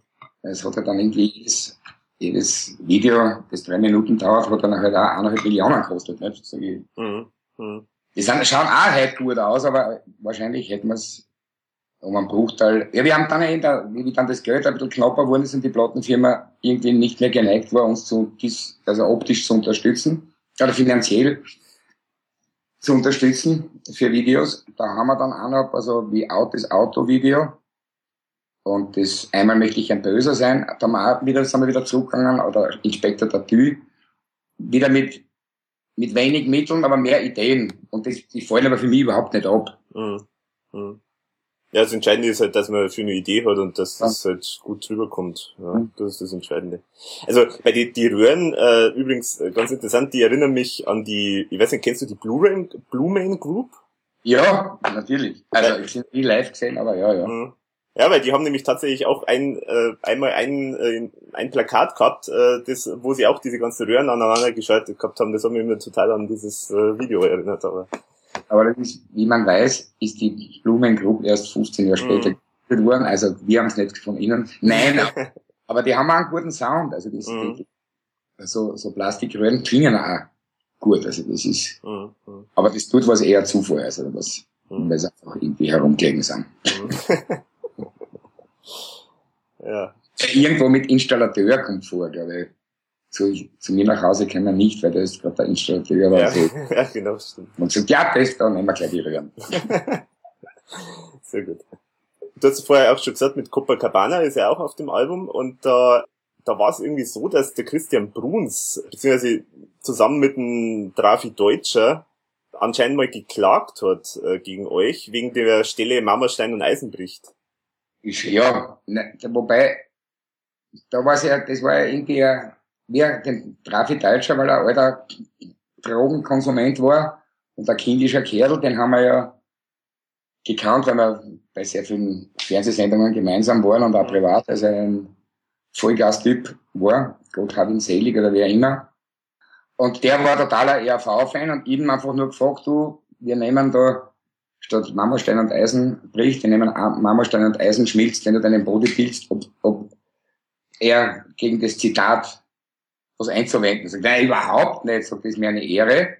Allerdings, was wir nicht gewusst haben, dass er nicht Komponist war nicht Texter. Der Mhm. Text ist ein uraltes deutsches Volkslied, also das kommt aus dem 19. Jahrhundert. Mhm. Und die Musik, wenn man, bei der Musik muss man, glaube ich, wenn man unter acht Takten bleibt, gibt's also auch keine, also keine rechtliche Handhabe dagegen. Wir haben, nachdem sie dann also Texter und da gibt's also ein Komponistentrio gegeben, oder Text- und Komponistentrio, bei der Text ja eh ein uralt Text ist, der 100 Mhm. Jahr schon am Buckel gehabt hat. Also damit ist es, ist der Textzitat schon mal hinfällig, weil es ein deutsches Lied, Volkslied gut ist. Mhm. Und zwölf Jahre prozessiert. Wir, weil sie gemeint haben, das wäre ein Plagiat. Auf jeden Fall haben die ihnen am Anfang, von Anfang an gesagt, wenn ihr da drauf besteht, wir geben euch 15 Prozent, obwohl der Trafi, gut, aber der Trafi haben gesagt, ja, der ist aber nicht, der ist nur der Interpret, der ist nicht der Urheber. Mhm. Jetzt haben wir das vorgeschlagen, dann haben wir zwölf Jahre prozessiert, das hat ein paar hunderttausend Mark gekostet, allen, mit hunderttausend Expertisen, wo dann also, ich weiß nicht, irgendwelche Musikwissenschaftler und solche Idioten, mit dem Effekt, dass das ganze Geld eingefahren war für zwölf Jahre und wir uns dann zum Schluss geeinigt haben, 15 Prozent für sie und 85 für uns. Weil es von ihrer Seite nicht zu gewinnen war. Es war eigentlich nur Mhm. Geld verschwenden, ja, aber so ist es halt. Mhm. Und ich, für mich war einfach klar, wenn der Trafi sagt, gut, ich frag den, der mit der Nummer bekannt worden ist, klarerweise nicht. Und Ja. ja. sagt, der was, so, null Problem. Mhm. Mhm. Aber nicht wiss, nicht ahnen, dass da irgendwelche anderen Texter und Kompon oder Pseudo-Komponisten oder was dahinter stehen. Mhm. Und Mhm. die haben dann irgendwie. Ja, aber wie gesagt, das war eigentlich. Aber so lange hat sich das da hingezogen, das Ja. Ganze. Ja, Wahnsinn. Naja, weil es da, da nicht um viel Geld gegangen ist. Mhm. Aber wie gesagt, das, das, das Geld hat sich gleich einmal, ich schätze einmal halbiert durch die ganzen Prozesskosten und durch die ganzen Expertisen. Ja, das, also, und über die vielen Jahre und die ganzen Anwälte, klar. Und ist dann genau das rausgekommen, was wir ihnen amikal vorgeschlagen haben. Mhm. Ja, toll. Mhm. Weil, hätten wir es weitergezogen, hätten sie wahrscheinlich gar nichts. Aber wir haben ja keinen Bock gehabt. Ne? Mhm. Ja, ja. Naja, egal. Burli war auch auf dem Album, haben wir schon vorher gesagt. Stimmt es, dass die Plattenfirma da am Anfang dagegen war, das auszukoppeln als Single? Hm, Ja, na, naja, es war, na, wir, wir wollten eigentlich einmal mit einer, nicht jetzt so, mit einer Nummer, mit einem Inhalt, wo man sagt, ja, das versteht auch der einfache Arbeiter. Wir wollten einfach mal ein anspruchsvolles, wobei, wir haben, glaube ich, das war die erste Single, wo wir null Stück verkauft haben. Also gar nichts. Oder vielleicht zwei, ich weiß es nicht. Und das war aber irgendwie, glaube ich, nur eine Trotzreaktion von uns. Da war aber dann, glaube ich, schon der, der Bayerische Rundfunk davor, der hat das auf die schwarze Listen gesetzt, was eh dann immer die beste Werbung ist. Ja. Und das, ich weiß nicht warum, wir- irgendwie haben wir gesagt, ja, jetzt bringen wir es als Single aus, wobei, die war schon, die war schon so bekannt, das wäre gar nicht nötig, keine Ahnung. Mhm. Fragen wir was uns da geritten hat. Wahrscheinlich hat die Plattenfirma uns zuliebe gemacht, damit wir eine weitere Single in der Privatsammlung haben, keine Ahnung. Auf jeden Fall ist natürlich nicht weder gespielt worden, noch gekauft worden, noch irgendwas, weil die, die, die ERV-Fans waren ja primär also immer Albenkäufer. Also das Singles haben wir, ich glaube, die einzige Single, die wirklich ein bisschen was, also erheblich was verkauft hat, war Küste Hand, das waren so 500.000. Aber ansonsten war es unser Verhältnis so, eineinhalb Millionen, also von den äh, Liebe Toten Teufel und Nepomuk, verkaufte Großtonträger und ganz wenig Singles. Mhm. Was eigentlich das beste Kompliment ist, nicht? dass man also ja. Nicht, ja. weil man dadurch war, war so Single war aber nie so ein wirkliches Thema. Mhm. Okay. Gut wollten wir es, glaube ich, nur aus, aus Gründen des Trotzes oder so. Mhm. Dass, man, dass, dass man uns nicht nachsagen kann, wir machen nur kommerziell glatte Nummer zu, das machen wir ein Single, die keiner kaufen wird und so war es auch. Mhm. Ja, wobei, ich meine, das Cover ist ja, sticht ja auch schon ein bisschen heraus, weil das ja auch dann ganz anders ist, so als die, die anderen, äh, zumindest die vorher entschieden sind. Also nicht so comic-mäßig, also, sondern so Typografie basierend. Das war, glaube ich, irgendwie, da bin ich überrascht worden, weil die Firma dann gesagt hat, okay, wenn das willst, und dann war aber ich, das war, glaube ich, ich war, glaube ich, in der Firma, dann habe ich das gleich auf einen Zettel hingemalt, so wie da gelb. Das ist, äh, Atom, äh, Radioaktivitätszeichen. Mhm da war gar keine Zeit, irgendwas zu machen. Da, ist, da machen wir das gleich ruckzuck, zuck, zuck, drucken. Also das, das, das war so, die ganze Aktion war, glaube ich, nicht wirklich so geplant. Okay. Aha. Von der Firma nicht und von uns auch nicht. Und, mhm. Aber immerhin gibt's auch eine Single, die nichts verkauft hat, das ist ja toll. Ja gut, aber ich meine, bis, bis heute ist das, also zumindest der, das Lied, der Song ist ja bis heute eigentlich äh, total beliebt. Also es hat sich ja insofern schon gelohnt. Also. Ja, ich, nein, ich, ich glaube, ich, ich glaube mich auch erinnern zu können, warum wir da gesagt haben, jetzt machen wir ein Single. Weil da war man, da war der Günther Jauch, war noch bei, beim Bayerischen Rundfunk und hat, ich glaube, irgendwas live aus dem Schlachthof oder irgendeine Fernsehsendung äh, irgendwas gehabt und dann, wir haben gesagt, okay, wir kommen mit dem geschissenen Küss die Hand, aber nur wenn wir Burli spielen dürfen. Weil uns das schon, weil wir schon gewusst haben, wir kommen da in so ein Faschings, mhm. so ein Karnevalseck. Mhm. Da hat gesagt, ja, ja, das wird sich wohl machen lassen.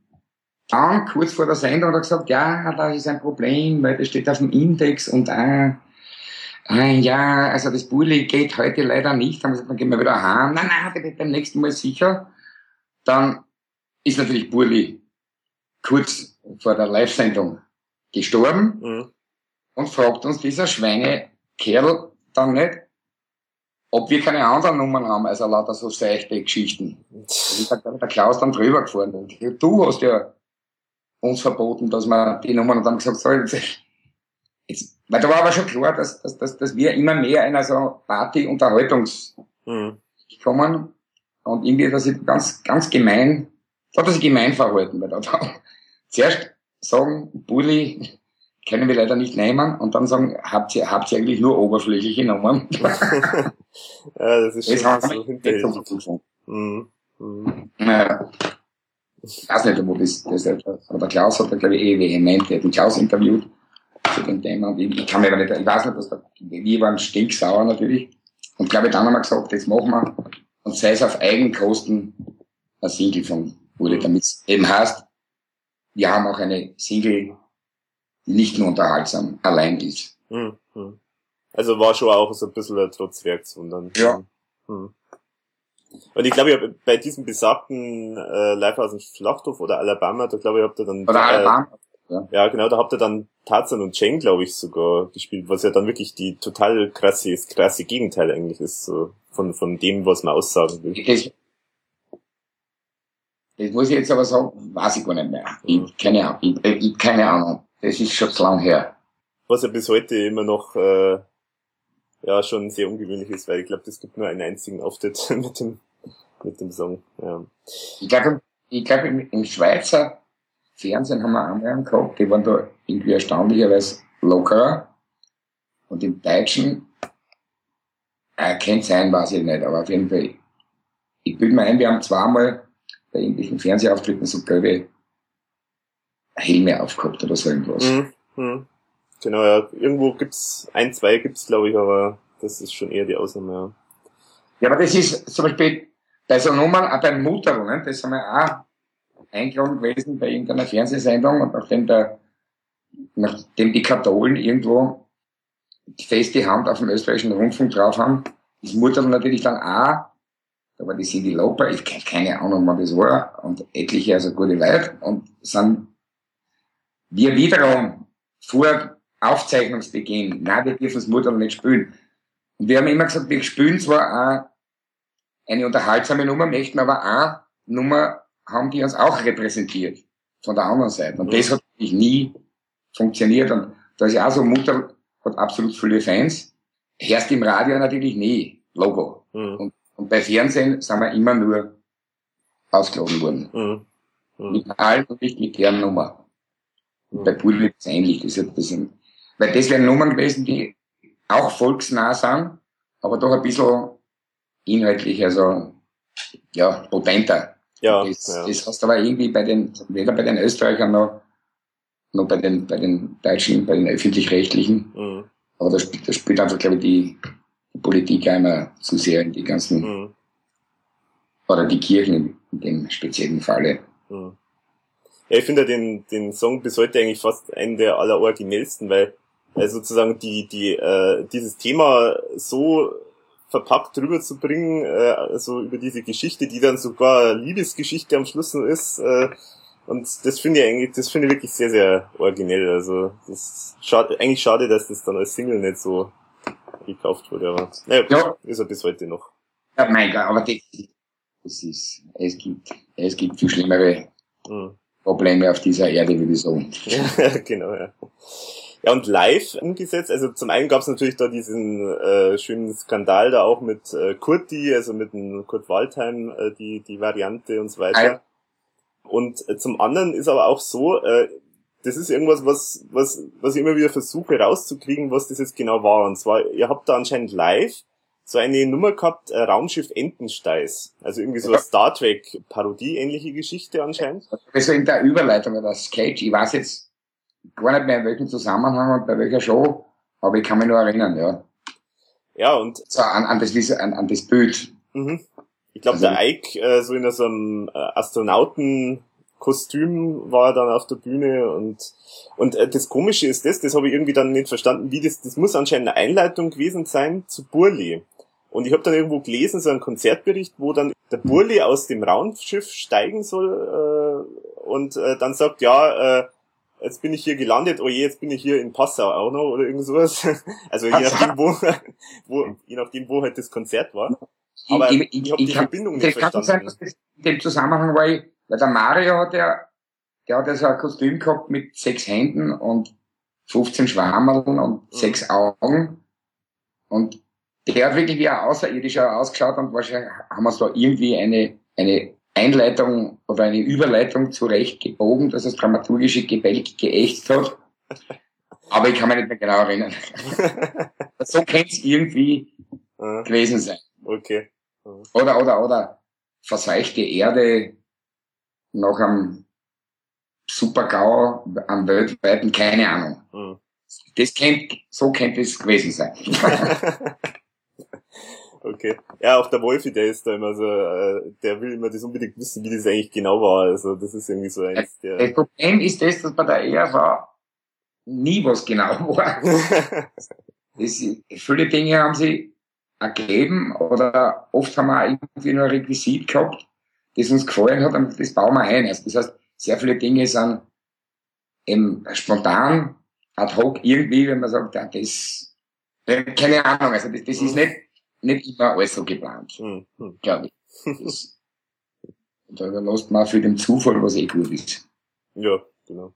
Da entstehen ja meistens und genau, die und genau so 20 Jahre später zu solchen Fragen führt. da hat man immer noch was zu reden drüber. Und Rätsel sind ja auch immer gut. Also das finde ich mhm. auch immer ganz gut. Bei Sandlerkönig, äh, da hast du schon ein paar Mal irgendwie gesagt, bei verschiedenen Gelegenheiten, dass du da wahnsinnig viel Text geschrieben hast. Ähm, Ach, dass der Text, ja, weil, dass der Text auch dann verschollen ist, oder?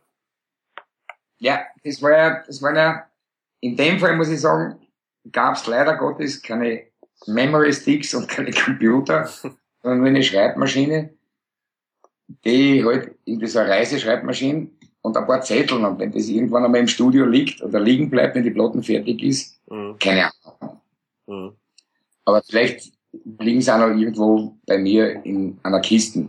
Mhm. Aber ich weiß nicht, das war einfach, weil das, weil das, weil das Thema einfach in so kurzer Zeit schwer abhandelbar war. Da habe ich easily viel herumgeschrieben und wollte dann eigentlich dann, habe ich das, habe ich dann eh schon erzählt, bei der, bei der, beim, beim Kürzen aus irgendwie aus 18 Wehrstalen dann nur sechs zu nehmen, das war, da war irgendwie, da war ich unglücklich, weil, mhm. weil sehr schöne Bilder waren, aber das wäre dann, glaube ich, eine relativ lange Nummer geworden und vielleicht wahrscheinlich auch strapaziös mhm. für den Zuhörer. Aber das, das mir leid dann, weil da ist nicht viel schöne Bilder waren und die, da hat man sich ja dann von, am Großteil verabschieden müssen, mhm. um auf die damals, auf diese magischen, man darf vier Minuten nicht überschreiten, was der das ist. Das ja. so. mhm. Aber weißt du dann noch irgendwie, was da so in der Geschichte noch alles passiert ist mit dem äh, Sandlerkönig? Nein, ich glaube, der Bogen wird schon der gewesen sein, nicht? Also, mhm. Musterknabe, verliebt sich unsterblich, fährt in die große und das, das Ende, sie treffen sich nochmal als, als, als Obdachlose oder als, als äh, Obdachlose ja, Sandler eben. Und die Entkleidung, ich glaube, ich, ich glaube nur der, der Weg vom Beginn bis zum Ende, der war einfach ausgeschmückt mit mehreren Stationen oder so. Mhm. Aber das, das, das, das Wesentliche ist eh da. Ja, ja. Finde ich übrigens gar, äh, nur so als Detail, aber würde mal sagen, finde ich immer ein bisschen schade, dass äh, seit neuestem live immer der Sandlerkönig sich mit der Zeitung zudeckt und nicht mit dem Spiegel, weil ich finde, das macht einen Unterschied. Aber ja, weil der, der Klaus, der intelligent zwar ist, aber ich weiß nicht. Er sagt, ja, das könnten unter Umständen zwei Menschen nicht verstehen, dann lassen wir es gleich. Ich meine, wer es nicht versteht, für den ist das Lied genauso berührend oder nicht berührend. Ja. Und für den, der es versteht, ist es eine Spur pfiffiger. Ja, also es also ist zwar nur ein Wort, ich meine, klar kann man sagen, das ist Nein. egal, aber, aber ich ja, aber warum, schon warum eben? Ja, bei ihm ist immer so, das müssen alle alles verstehen. Mhm. Ja, es müssen es müssen eben nicht alle alles verstehen. Mhm. Es ist eher besser, ein paar verstehen Und für den Rest ist es völlig wurscht. Ja. Die stellen sich dann die Frage, äh, wie kann man sich mit einem Spiegel zudecken? Aber dann, nein, wurscht.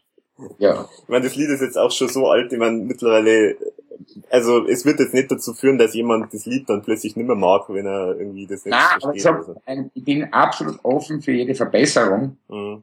aber für ein ein, ein kleiner, für eine, für ein, eine Beschneidung, die, die, die nichts, wo man nicht, ja, wenn es besser wird, bin ich der Erste, der sagt, danke, super. Mhm.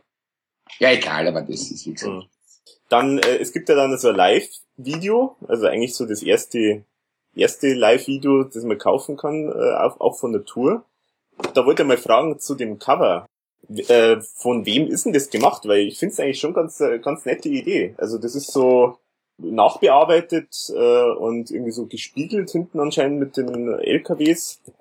Weiß man da, oder hat das jemand einfach von der Plattenfirma gemacht? Oder? Nein, das ist sicher nicht. Wahrscheinlich haben wir einfach, was ich glaube, was wir dort nicht wollten, ist irgendein Pinguin oder sonst irgend, weil da hat es ja kein Maskottchen gegeben zu bei Da haben wir gesagt, das, wir nennen das weder so wie ein Album heißt, sondern wir sagen wir einfach, wir sind die echten Helden und wir nennen das echte Helden. Du, dann habe ich noch extra das blöde Lidl da, mhm, mhm. von echte Helden. Also, ja, martialische Asphalt-Cowboys, die halt da durch die Gegend Und dann haben wir dann gesagt, dann nehmen wir aber vielleicht ein Foto, bevor wir da wieder irgendeine Witzfigur aufzeichnen oder mhm. Und normalerweise war, was ich mich erinnern kann, weil ich das bei, bei etlichen anderen Plattencovers für andere auch gemacht habe, ich habe die meistens dann also hart kopiert, also Schwarz-Weiß-Kontrast und dann selber mit lasierenden Formen. Ich nehme an, dass ich das da, dort auch so gemacht haben werde. So schaut's aus, ja. Das könnte ich ja. Machen, ja. Mhm. Weil das habe ich ja für, für Wilfried und für viele andere vorher gemacht, weil mir das immer ganz gut gefallen hat. Mhm. Mhm. So Schwarz-Weiß-Reduktion und dann mit Wachskreiden, die man dann abwischt oder, oder mit ganz, ganz, ganz leichten Aquarell-Ding. Da gibt's, ja, das ein bisschen, dadurch hat es ein bisschen einen anderen Effekt als ein normales Schwarz, äh, Farbfoto. Mhm, mhm. Okay.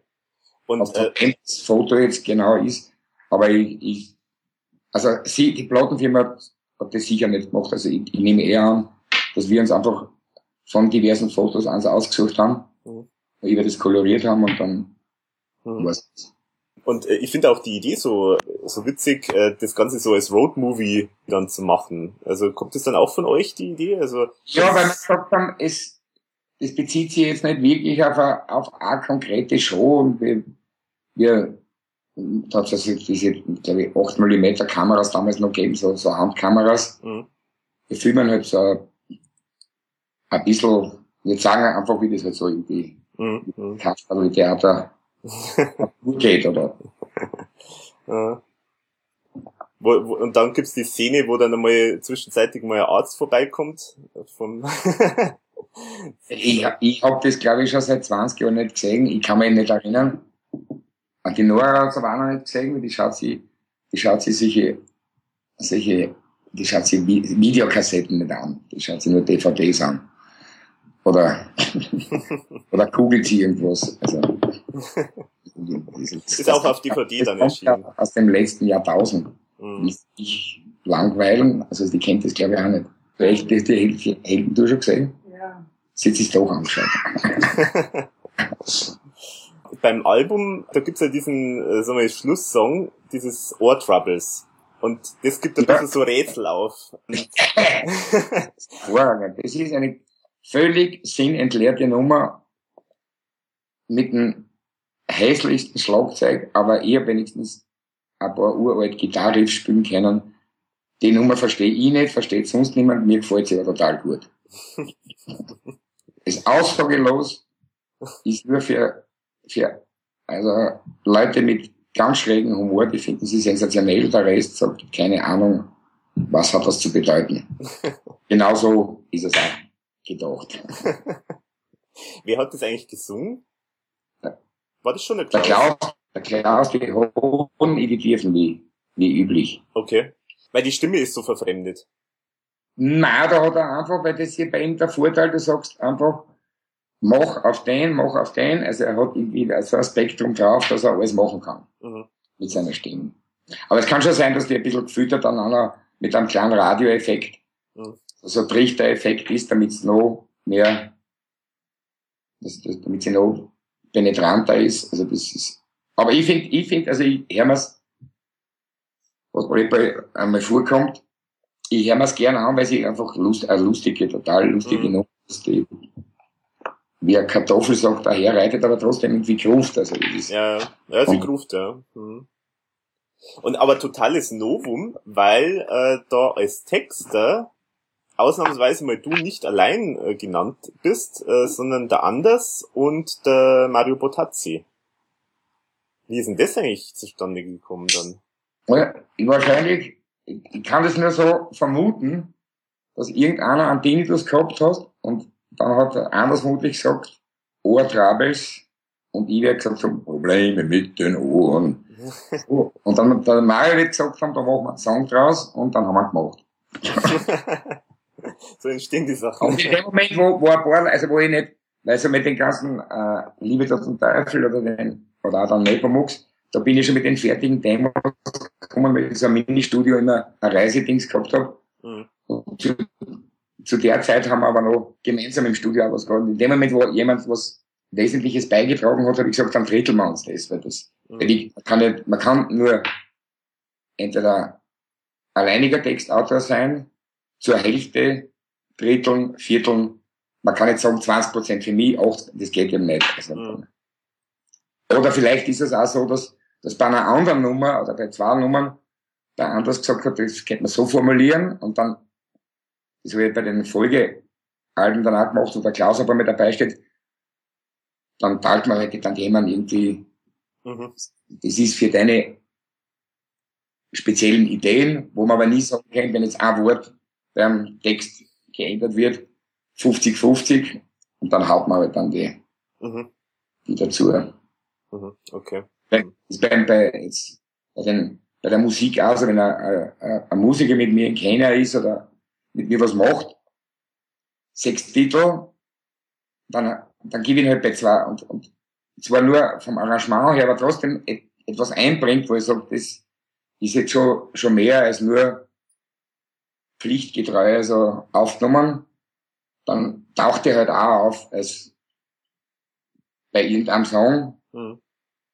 wo er vielleicht nicht so besonders viel gemacht hat, aber dafür gesagt hast, du tust eine gute Idee gehabt, du eine gute Idee und tust eine. Und so gesehen, weil, wie gesagt, das, was ich eigentlich nicht verstehe, aber es gibt eben so viel nicht, dass man sagt, wenn jetzt jemand einen guten Satz hat, dass man sagt, 10% für den und 90 für mich, es geht eben nur mhm. die, die, Teilungen durch zwei, drei, vier oder mehrere. Mhm. Ja, verstehe. Interessant ist halt, dass äh, das Lied aber dann eigentlich, soweit ich jetzt sehe, das einzige Lied war, das live dann nicht gespielt wurde. Das hat sich aber wahrscheinlich dann so ergeben, oder? Das hat sich ergeben, weil es erstens inhaltlich es ein Nonsens-Song ist, nirgendwo hinpasst und durch dieses programmierte Eisen, durch das hässliche RV-Schlagzeug, das vom Tromulator, glaube ich, kommt der Sound, wo man also das erste Mal was verwendet bei Banküberfall, dann bei Christian der Kerkermeister war so ein, ein geschaffelten Blues mit dem Schlagzeug. Das, das würde nicht, das klingt nur deshalb lustig, weil dort also irgendwo Eisen auf Eisen trifft. Das heißt, wenn man das mit einem normalen Schlagzeug live spielt, dann wird das irgendwie, glaube ich, ja, die Leute würden genauso ratlos sein.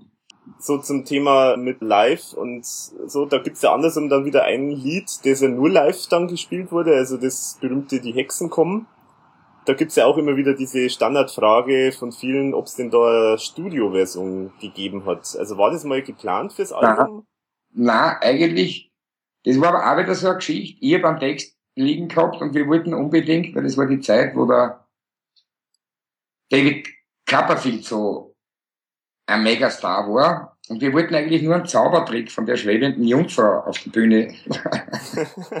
und gesagt, da müssen wir aber irgendwie, da brauchen wir irgendwie dann, die haben wir dann auch fliegen lassen, die äh, gar nicht so schlecht ausgeschaut, mit Zeilzügen und irgendwie, keine Ahnung, weiß nicht, ob du das je gesehen hast. Nee. Sagt aber dann, da brauchen wir dann eine Musik drauf, die dann ein bisschen abgeht und dann, ich hätte einen Text und der Musik. Mhm. Und ich habe mir die gespielt und das hat uns ganz gut gefallen und dann haben wir gesagt, ja, dann tun wir es eine. Mhm. Ist aber, es stimmt, ist eigentlich unüblich, dass man, ich meine, außer man, man macht Nummern im, im Zuge eines, eines dramaturgischen Rahmens, dann baut man vielleicht ein paar Nummern ein, mhm. die auf Platten nicht erscheinen, aber ansonsten ist es eher, ist es schon unüblich, ja. Mhm. Mhm. Also, dass man quasi eine poppige Nummer zwar live spielt. Der Text ist total witzig gewesen, muss ich sagen. Mhm. Aber wahrscheinlich habe ich die Leute so lange penetriert, weil ich das gern auf der Bühne gehabt hätte. Und weil man wieder ein paar lustige Kostüme, die zu viel im Fundus waren, ausprobieren hat können, weiß ich nicht. Mhm. Aber, Aber gab es da eine Demo zumindest oder war das erstmal nur Text dann? Na, Text und Musik habe ich schon gehabt. Also, also. Aber halt nur, ich spiele das dann entweder am Piano oder auf der Gitarre vor und dann mhm. das setzt man sich hin, probiert es einmal und sagt, ja, das klingt eh ganz gut. Mhm. Probieren wir es aus. Und hat es eigentlich live äh, irgendwelche Parodien gegeben? Weil äh, meistens gibt's ja immer irgendwas mit Parodien bei den Shows und da wüsste jetzt gar nichts so groß. Ja, in der, in der Anfangszeit da hat er eben eine hervorragende Parodie der, der Eik gemacht vom Heller, vom André Heller. Das ich, auf irgendeinem Album drauf. Mhm. Da ist der Text vom Schiefkowitz, weil ich das einmal gesehen habe, gesagt, das ist eine hervorragende, eine Königsnummer vom Text. Aber er macht den Heller nicht schlecht und der Eik konnte den, aber gesagt, dann nehmen wir, nehmen wir die Nummer, obwohl die nicht von uns ist, selbstredend aufs Album, weil das einfach, mhm. Der Heller selbst war begeistert von. Das ist von allen Parodien das.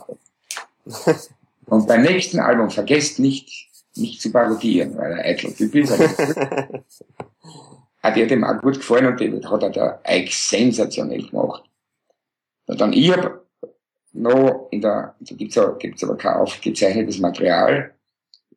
Ich habe nochmal einen, einen französischen Chansonnier, statt den Mr. 10.000 Volt habe ich den Mr. 10 Ohm gemacht. Mhm. Und dann irgendwann mal so ein Italo-Dings, das ist glaube ich der allererste Platten, das ja, Umberto e Sofia, dann der Eich hat auch noch ein paar andere und den unvermeidlichen Heiner, wer dann noch, ja, der, der Andy hat, der Teufel hat ja dann, weil den Elton John so gut kennen hat, der hat also immer Elton John geschichtlich gemacht, also mhm. Parodien hat eigentlich schon so zwischendurch immer wieder gegeben.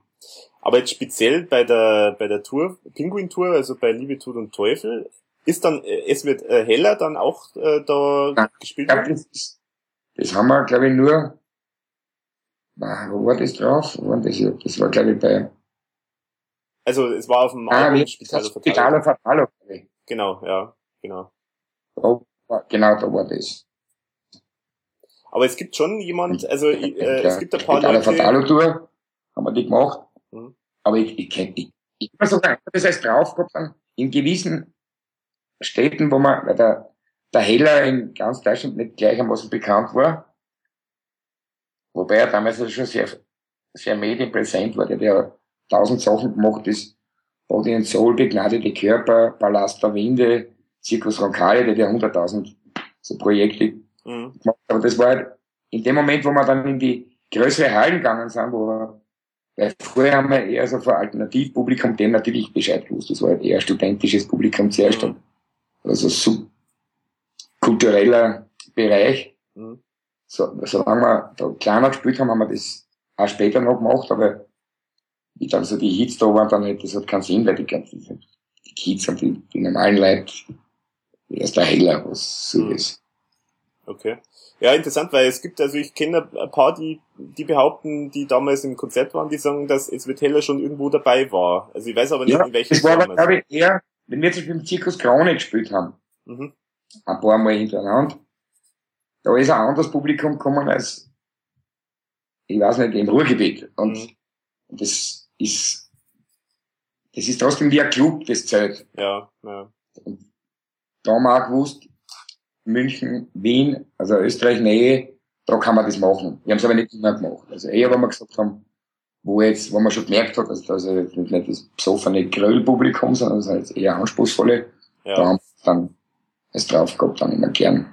Mhm. Okay. Also habt ihr euch aufs Publikum dann ja. eingestellt dann? Ob man, wo man sagt, hat dann Sinn oder hat keinen Sinn. Mhm. Hm.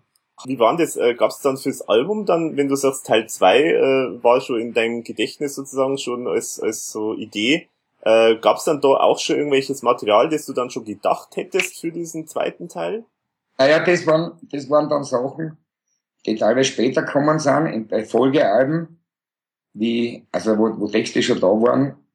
Der Teufel von Bei Himmel ist die Hölle los, dann, ich glaube, ich weiß nicht, ob ich nicht auch schon das im Himmel ist die Hölle los auch schon textlich gehabt habe. Mhm. Und was waren noch? Ich dann einige genommen, die dann auf Nepomuk's Rache gekommen sind. Das hat noch anders geheißen. Mhm. Weil ich ja quasi nicht, so jetzt, jetzt habe ich eine Woche Zeit, jetzt mache ich ein Album, sondern das, das auch bei den letzten Alben sind sehr viele Sachen schon teilweise 15 Jahre alt. Mhm. So mein, ist 90er Jahre, also ist nicht, irrsinnig viele Nummern, die in den letzten 10 Jahren rausgekommen sind, sind schon pff, mhm. uralt, die damals irgendwie kein Thema waren oder wo man wieder zurückgreift. Mhm. Ja, und dann da so 1988, also da wie ihr da so getourt habt, da hat es dann auch immer wieder von euch dann äh, in verschiedenen Interviews äh, diese äh, angedeutete Idee gegeben mit diesem Kinofilm, diesem ERV-Kinofilm. Von dir gibt's da mal außer, da muss es schon irgendwie so eine Rahmenhandlung, Idee mal gegeben haben. Was war denn das dann? Naja, im Prinzip war es so, dass eigentlich war es so, dass zu der Zeit war ich mit einer Kärntnerin liiert, die in der Nähe vom Wörthersee in Villach gewohnt hat. Und ich war da, dadurch ein paar Jahre lang, insgesamt waren es eigentlich acht Jahre, im Sommer sehr oft am Wörthersee. Und der, der Kordel Spieß, das ist die Münchner, die Lisa-Film, die zwar viel grausame Filme auch gemacht haben, so wie Gottschalk, Supernasen und Schloss am Wörthersee, aber es wurscht, der ist total auf mich gestanden und wir sind halt oft zusammengesessen irgendwo bei einem Weindal noch. Und der wollte, über den, der hat dann, der wollte zuerst einmal einen Film machen zu Geld oder Lebenzeiten. Und dann haben wir gesagt, nein, das ist jetzt, äh, gefällt uns nicht so. Dann haben sie aber dann die Musik genommen. Der Film hat dann quasi Geld oder Leber. Mhm. Glaube ich eh, mit Gottschalk und anderen. Mike Krüger war das ja. Oder Mike Krüger, mhm. genau. Und mit dem haben wir immer gesagt, ey, wir machen ihn so. Und damals, bei oder Leber haben wir gesagt, nein, das ist, das Drehbuch ist nicht so, das müssen wir ein bisschen anders. Aber sie kennen ja die Musik mhm. machen. Sie wollten eigentlich, war die Idee mit der ERV damals schon, das zu machen. Und dadurch, dass ich ein recht gutes Verhältnis mit dem Karl Spieß gehabt habe, war das dann, ist das jeden Sommer immer wieder, wenn wir so ja, jetzt, jetzt machen wir und jetzt, jetzt müssen wir dann einmal und, mhm. ja, was das ist. Und dann gesagt, ja, ja, wir wollten eigentlich, also crazy Mafia, es, es gab dann jetzt in den letzten zehn Jahren hat es irgendwas gegeben, also Mafia Family wird in das Kassen, hat es irgendwas so eine Serie gegeben. Allein äh, humoristisch. Nein, nein, eine humoristische. Ach so. Eine fertige Familie. Das ist, glaube ich, im deutschen Kränk in Österreicher. Was weiß ich, merkt man das nicht. Und quasi so wie eine Mafia-Freak-Family. Das war so, das war aber auch zu Zeiten vom Geld oder Leben, weil wir gemacht haben, das kann man den, den, was ich, das war schon irgendwie visuell klar. Ja, aber es ist dann nie dazugekommen, weil dann war Geld oder Leben vorbei. Der Film hat jetzt statt Geld oder Leben dann Geld oder Leberkassen. Völlig andere Geschichte. Und dann war das nächste Album das erfolgreiche und was, dann rennt er die Zeit davon und dann mhm. Und wenn man gesagt, ja, das, da haben wir eh noch Zeit. Und jetzt, glaube ich, könnte man noch mehr Pensionisten Soap machen oder so irgendwas. okay, aber wolltet ihr dann sozusagen diese alte Idee dann da auch äh, zu der Zeit das, wieder aufbeleben oder war das was anderes? Nein, das war in dem Zusammenhang, also das war zu der Zeit, wo ich, na, naja, und das war dann schon so, dass, dass weil wir halt visuell immer Sachen sehr slapstick-mäßig imstande waren umzusetzen, was ja die Geschichte erzählt hat, da hat irgendwann einmal EMI, das war glaube ich mit Liebe den Teufel oder, oder Netflix Rache, und das war ein Weltkonzerntreffen in Japan gehabt und die haben sich die Videos angeschaut von Bodybuilder und von, ich weiß nicht, ein Fuß geht um die Welt und die ganzen Japaner, Franzosen, Amerikaner sind am Boden gelegen. Kein Wort verstanden, haben aber die Videos und das ist eine Sensation. Wer ist das? Da war natürlich klar, dadurch, dass wir halt visuell einmal gearbeitet haben, dass ein Film mit uns so in Sappaesken Stile mhm natürlich naheliegend war. Mhm. Mhm. Aber was eh, da muss man, das kann man auch nicht so zwischendurch in einer Woche nochmal machen. Mhm. Klar. Und dann gibt's, dann gibt's natürlich auch immer noch die, hast du mal gesehen, 200 Motels von Frank Zappa? Nee, leider nicht. Ja, der, der, der, der, der damals schon vor 30 oder 35 Jahren das Tempo gehabt, das die Clips jetzt haben. Mhm. Das wird dann auch so nicht, der, dieser Film ist halt klar, diese Privatunternehmen, das muss ich ja verkaufen. Deshalb sind eben so Supernasen, geht oder Leber und so. Mhm. Was am Wörthersee, das sind halt Garanten, dass das halt reingeht und die RV sich das halt immer ein bisschen anders vorgestellt. Aber es wäre durchaus möglich gewesen, wenn man sich damit, also wir uns oder ich mich ernsthaft beschäftigt hätte, weil die RV ja auch erfolgreich war. Und das hat ja den, den, mhm. den, den, den Eigner, den Spießquarl, also fasziniert. Er hat gesagt, alle, der wollte mir als Drehbuchschreiber haben, alle Texte von dir verstehen von Akademikern bis zu Hilfsarbeitern. Mhm. Also das, du ja. hast dann, das war er irgendwie auch angetan und hat gesagt, ja, da kann man, das kann man schon so machen, dass es euch auch passt oder so. Mhm. Ja, eigentlich schaut, dass sich das nicht ausgegangen ist. Mhm. Ja, eigentlich schade, ja. Ja, gerade das Visuelle ist ja, gehört der CRV sowieso immer dazu. Also ja. wäre mal ein interessantes Medium gewesen, das auch auf der Form absolut. Absolut, Aber wie gesagt, das macht man halt, ich glaube noch, da ist es noch eher möglich, ein Album auf die Schnelle zu machen, wenn man Ideen liegen hat, aber ein Film ist halt schon, ja. es ist, also man ist halt ganz, ich glaube, die Spider-Murphy haben irgendwann mal so ein Road-Movie gemacht, so ein Band spielen, wo sie sich selber spielen. Ja, genau. Aber das war dann, glaube ich, auch nur bedingt spannend, also. ja. ja, okay. Ja, sagen wir so, jetzt haben wir, haben wir eh schon fast alles äh, irgendwie durch. Aber sag mal so, vielleicht so zum, zum Abschluss. Äh, wie, wie stehst du zu dem Album heute? Also gibt's da irgendwie so, äh, würdest du sagen, das mag ich immer noch oder gibt's da irgendwas, was dir besonders okay. gut gefällt? Zu welchem Album? Also Liebe, Tod und Teufel. Ich glaube, dass zu, zu der Zeit war das schon ein, ein Spektrum. Ich mein, vor allem war das ja auch der Versuch, so heimlich ein Liebeslied über die, mhm. über dieses Romeo und Julia Dings hinein zu mogeln. Also irgendwie war das schon ein Album, mit dem ich damals zufrieden war und heute, also für die Zeit damals auch absolut, weil das, mhm. weil das ziemlich, ziemlich alles abdeckt, so, was mir gefällt. Also, ich, ich weiß jetzt zwar nicht genau, welche, aber ich, die sind eh nur so wenige Nummern drauf. Nein, ich, würde ich schon sagen, das war, mhm. wo, wobei, der, der Anteil von den so, also so, Kiss die Hand und, und, und Copacabana, also die Unterhaltsamen, die haben mir nie so besonders gefallen. Auf der anderen Seite darf man sich nicht beschweren, weil dadurch haben wir natürlich ein breites Publikum gekriegt. Und wie gesagt, ja. nachdem wir primär eh CD-Käufer gehabt haben, also so, solche Songs haben dann schon geholfen, dass es sehr viele Leute das Album kaufen.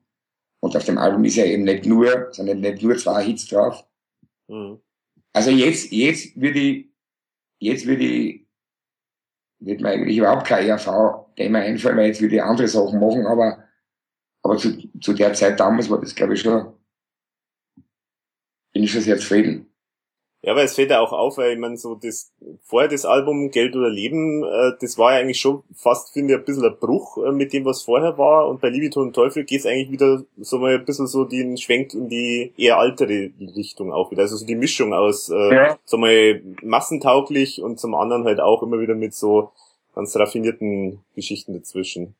Ja gut, beim, ja, ja ja, weil das ist immer so, so, so schwer über, über, über Dinge, die in der Vergangenheit liegen. Also es, es, es gibt, das passiert, wenn ihr jemanden neu kennenlernt, einen jungen Musiker, der nichts kennt von der ERV, dann macht man das so, dass man so einmal durch die alten Alben einmal so durchzappt. Mhm. Und sagt, schau, das dass der mal weiß, welches Spektrum hat die ERV bereits abgedeckt oder, oder wo liegt die, also vom Wiener Lied bis zum, zum härteren Rocksong. Und wenn, wenn man sich, wenn man das dann anhört, dann, es gibt überhaupt eigentlich, ich würde nie sagen, da ist alles perfekt oder glorreich, etliche Nummern sind eher uninteressant, wo ich sage, naja, okay, kann man, kann man durchgehen lassen. Aber auch solche, solche Zwischenprojekte wie, wie das Klaus Eberhardingers Gruftgranaten. Mhm.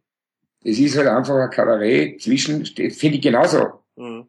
amüsant und ist jetzt nicht die typische ERV, aber das, das finde ich eigentlich spannend. Genauso wie das, dieses Album mit der Schlagerparodie, wo nur der einzige Song, der der Nora gefällt, den ich entsetzlich finde, der Pille für den Mann, das ist das tiefste überhaupt.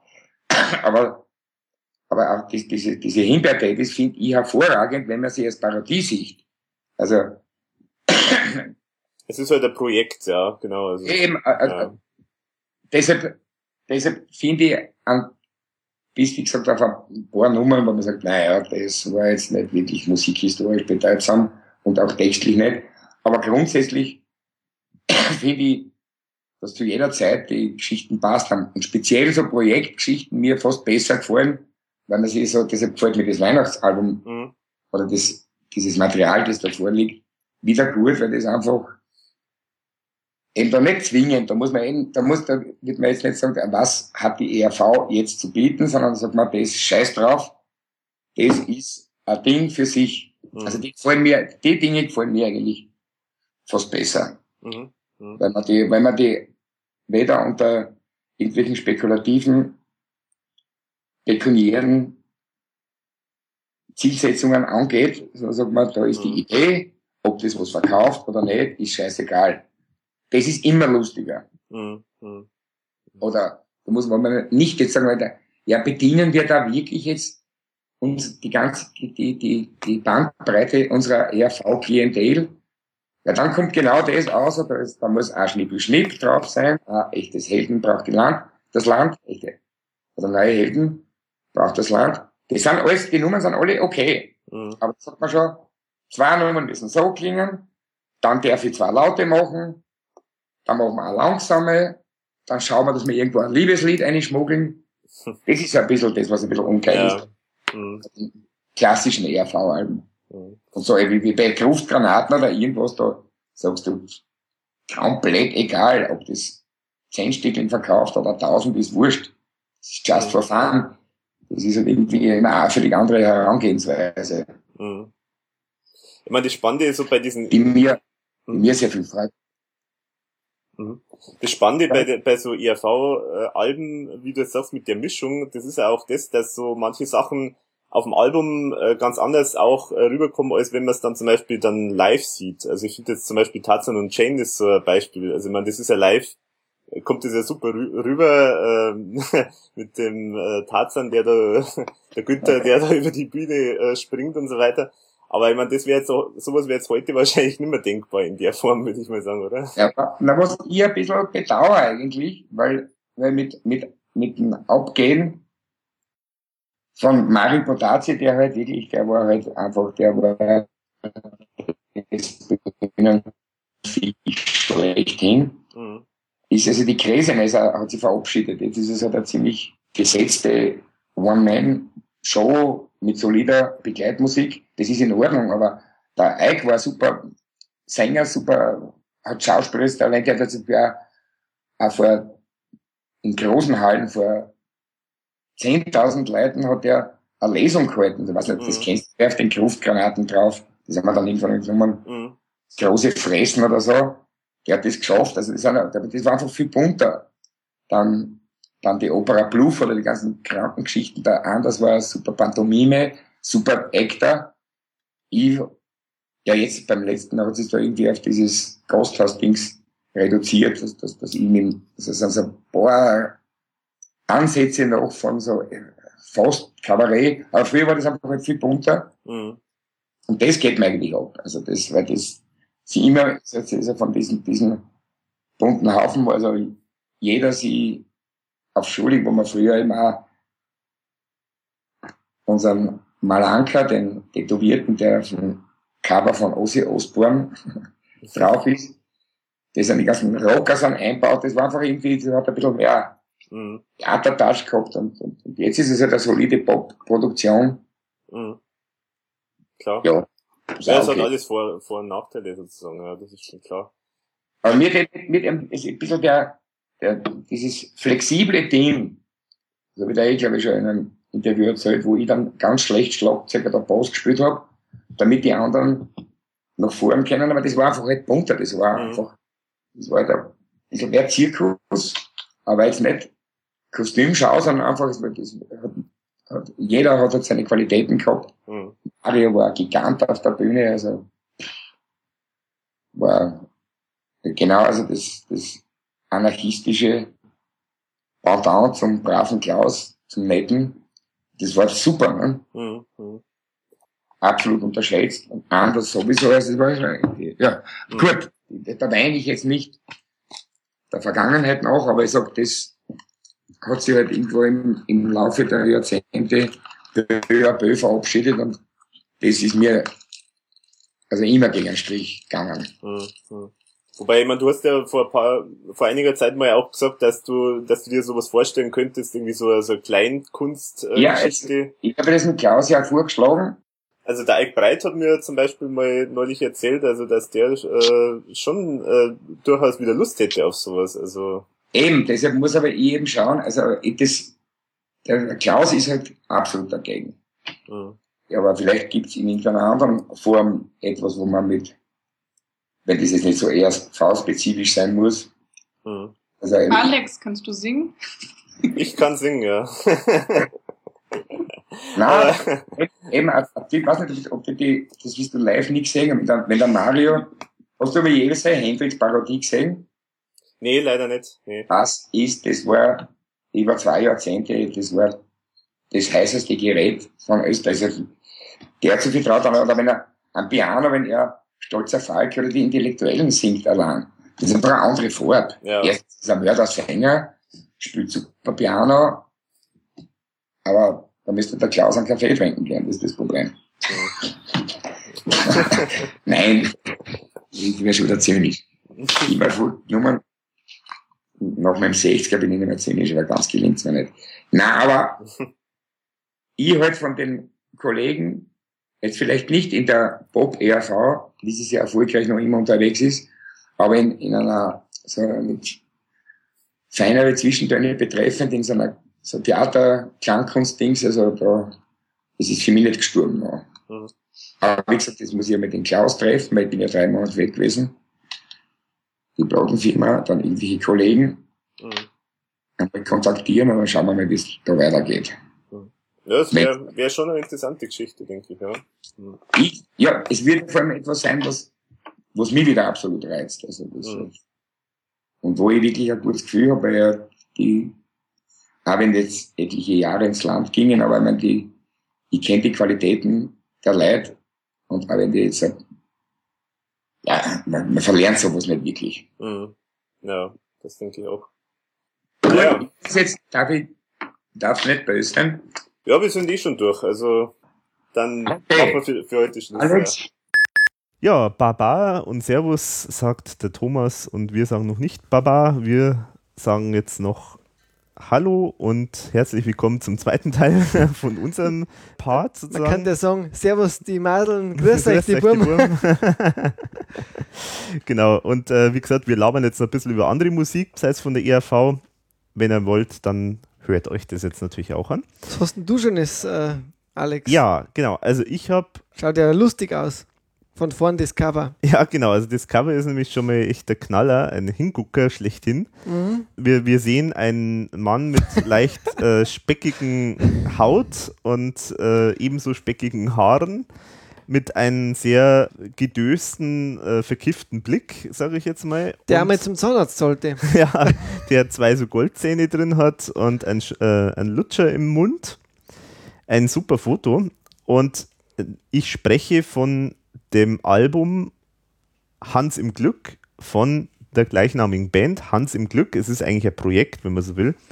Es ist ein österreichisches Elektro-Projekt, macht melodiöse Elektromusik mit Gesang. Das muss man ja bei Elektro immer dazu sagen, weil das ist ja meistens ja ohne, äh, ohne Gesang, ohne Text.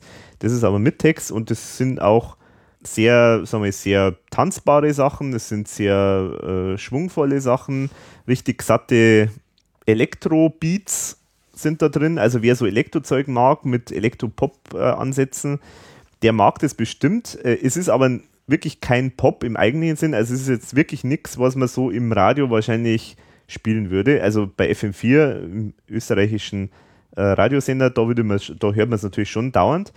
Aber ähm, so im normalen Formatradio ist es eigentlich jetzt eher nichts.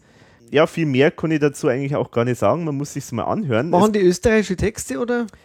Äh, es ist schon Hochdeutsch, aber es hat auch durchaus Österreich-Bezug. Es gibt zum Beispiel auch ein schönes Lied Vienna am Schluss, das auch ähnlich so ins selbe Horn äh, schlägt, so wie bei der ERV auch, so auf Wien, so, ja, das ist die super tolle, hippe Stadt äh, oder vielleicht doch nicht. Also das ist auch wieder so ein typisches Österreich-Thema, das da irgendwie auch dabei ist. Wo der Name von der Band her ist, also klar, das Märchen kennt man ja vom Grimm, aber gibt es da Erklärungen? Mm, weiß jetzt nicht, ehrlich gesagt, weiß ich nicht. Ist das das erste Album? Ja, oder? ja, genau, das ist das erste.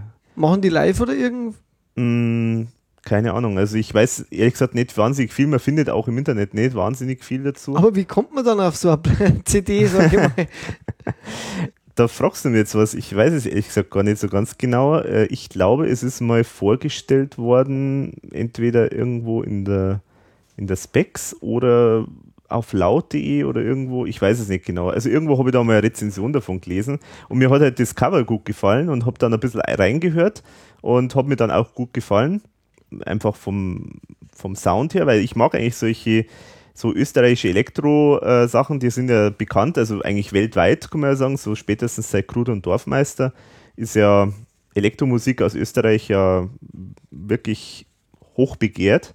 Und ja, viel mehr kann ich nicht dazu sagen. Es ist äh, einfach äh, interessante Musik. Es gibt ein paar schöne Videos auch dazu und muss man einfach mal anhören und anschauen.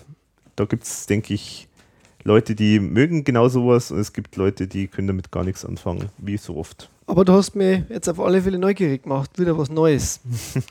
ich habe was sehr Altes dabei. Das ist wieder entdeckt worden.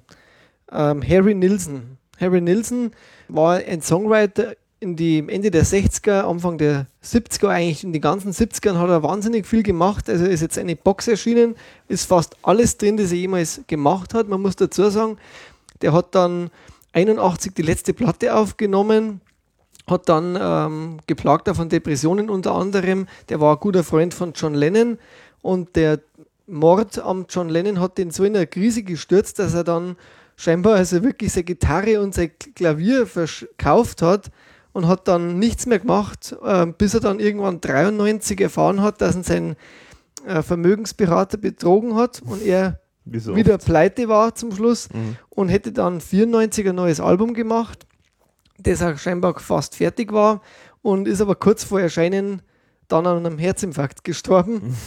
Äh, er war lange Zeit also schwer Alkoholiker und ich weiß jetzt nicht, ob er dann zuletzt dann auch wieder getrunken hat. Ähm, er hat auch sehr viele Kinder gehabt, also er hat ein sehr wildes Leben gehabt, muss man sagen, so zu, zu, seiner Lebensgeschichte.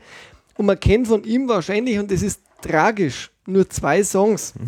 Also angesichts der Box, die, die du jetzt da in der Hand hast, mit wie viel CDs? Ähm, ich glaube, es sind knapp 15 CDs. Also bei 15 CDs zwei Songs, die man kennt, das ist schon ein bisschen mager. Und das ist eigentlich sehr, sehr schade, weil er hat unglaublich tolle Melodien geschrieben. Also bei den Songs, da spreche ich von Without You, das ja mehrfach gecovert worden ist und auch ein Cover von ihm. Also es war auch kein Originalsong von ihm, das ist noch tragischer, äh, mit dem er da bekannt geworden ist. Und der zweite, und jetzt muss ich gerade nochmal schnell nachschauen, wie da, glaube ich, der Titel war. Äh, ich reiche das noch nach anschließend, weil das waren jetzt eben so viele Sachen. Das war auch eine Coverversion. Mhm. Also die zwei bekanntesten Songs mhm. von ihm waren Coverversionen und trotzdem muss ich nochmal jetzt schnell auf die Box zurückkommen. Ähm, seine zweite LP, die ist dann erschienen eben bei RCA, Pandemonium Shadow Show. Ganz ein tolles Werk, also da, da musikalisch interessant. Also er macht ja so, äh, man könnte schon sagen, er ist eine Art Liedermacher, sehr feine Musik, Pop-Arrangements, aber er hat er ist unglaublich böse in seine Texte. Er hat sich nie irgendwie auf was eingelassen. Also er hat immer, jedes Album klingt komplett anders wieder. Äh, er hat interessante Sounds immer wieder dabei. Er hat tolle Studiomusiker. Also es ist George Harrison. Ähm, es ist Ringo Starr oft an die Drums mit dabei, der dann aber einen anderen Künstlernamen sich zugesucht hat, auch dafür. Also er hat immer ganz flippige Ideen gehabt. Er hat dann 74, jetzt gehe ich nochmal ein bisschen chronologisch durch. Er hat zum Beispiel äh, von Newman Songs aufgenommen. Äh, ganz, ganz ein tolles Album auch. Dann gibt es ein, äh, einen er hat einen Film gemacht. Äh, zu dem Film hat er dies, den Soundtrack geschrieben. The Point heißt der. Sein großes Hitalbum war dann Nilsen Schmilsen. Also er hat ganz oft mit seinem Namen, Namen. gespielt und äh, das ist ein, zweiter Hit auch noch drauf gewesen. Den hat er sogar selber geschrieben. Äh, Coconut heißt der. Ganz eine lustige Nummer. Danach gab es dann Sun of Schmilsen. Das ist übrigens das Album, wo Ringo Starr dann auch viel an die Drums zu hören ist. Äh, dann gibt's, ähm, hat er sehr viele Songs auch nachgesungen. Ein sehr interessantes Album ist dann von 74, Pussycats. Das hat er nämlich von John Lennon produzieren lassen und das war, wer das ein bisschen von der Geschichte von den Beatles weiß, ein Album. Da war der John Lennon gerade von der Yoko Ono getrennt und er hat quasi sein Lost Weekend äh, in New York gehabt und mhm. Harry Nilsson war natürlich da ein super Partner, weil mit dem hat er sich vollkommen in Alkohol- und Drogenexzesse schmeißen können. Die haben dann auch teilweise wirklich randaliert haben dann von einer Band sogar ein Konzert gestört, äh, mhm. wurden dann auch verwiesen, dem Konzertsaal und lauter solche Geschichten gibt es da. Mhm. Ähm, die zwei hat aber trotzdem eine tiefe Freundschaft verbunden. Das Tragische an diesem Album, weil da wären ja eigentlich zwei Koryphäen dabei, ist, äh, er hatte damals eine ganz schwere Stimmbandentzündung und das klingt natürlich auch so, das Album. Er wurde dann zwar nachträglich abgemischt von John Lennon, aber man hat leider, obwohl es tolle Melodien sind, seine Stimme ist wirklich arg gebeutelt. Das mhm. merkt man dann an den Nachfolgealben auch. Also hat dann auch andere Nummern geschrieben, die ein bisschen tiefer gelegen sind mhm. und hat sich dann aber nochmal errappelt und hat ein, ein letztes Werk vorgelegt. Und hat wieder Pech gehabt. Also irgendwie hat man schon das Gefühl, das passt deswegen auch zu ERV so ein bisschen. Ja. Er hat immer irgendwie den falschen Moment erwischt, wenn er was rausgebracht hat. Das ist nämlich eine ganz tolle CD. Knilsen heißt die dann. das ist ein schöner Name. ähm, hat ein, ein nettes Cover. Ah, Zeigt ja. er das mir rüber. Also wir müssen vielleicht einmal die Box dann auch fotografieren. Ja, genau, sollten wir vielleicht Mit den CDs. Ähm, hat das dann komplett selber eingespielt. Ähm, ganz toll von, dem, von der Melodien her, von den Texten her, ein, wunderbares Album, sollte also ein großes Comeback-Album werden. Mhm. Aber was ist passiert in diesem Jahr, wo das erschienen ist? Elvis Presley ist gestorben mhm. und der war interessanterweise bei derselben Plattenfirma wie er. Mhm. Deswegen die Promotion ist an ihm vorbeigesaust. Oh mhm. Also es, alles ging äh, nach Elvis Presley und das Album ist wirklich zu Unrecht dann halt auch gefloppt. Er hat dann nochmal die Plattenfirma gewechselt. Es gibt dann noch ein ein Album, das heißt Flash Harry. Das ist jetzt in der Box nicht drin, eben, weil es eine andere Plattenfirma war. Ist aber jetzt erschienen auch, kann man jetzt mittlerweile schon äh, mhm. importieren und äh, soll aber auch noch angeblich sogar sehr gut sein. Mhm. Und das ist jetzt eigentlich das ganze Werk von Harry Nilsson, den, den äh, Underdog der, der amerikanischen äh, Pop-Szene. Äh, ein wilder, ja, ich sage jetzt einmal, einer, der wo sein Leben schon genossen hat mit Sicherheit und der immer irgendwie knapp dahinter war. Mhm. Also er hat immer irgendwie genau das verfehlt. Okay. Ähm, wirklich schade, aber man, ich kann nur das empfehlen, reinzuhören. Äh, erstens schaut die Box toll aus. Der Alex hat ja auch gleich Augen gemacht, mhm. wo er es das erste Mal gesehen schaut hat. Aus, richtig, ja. Und ich habe mhm. mir jetzt entschieden, dass ich das mal vorstelle, weil ich finde, es passt von der Geschichte einfach auch zur ERV. Mhm.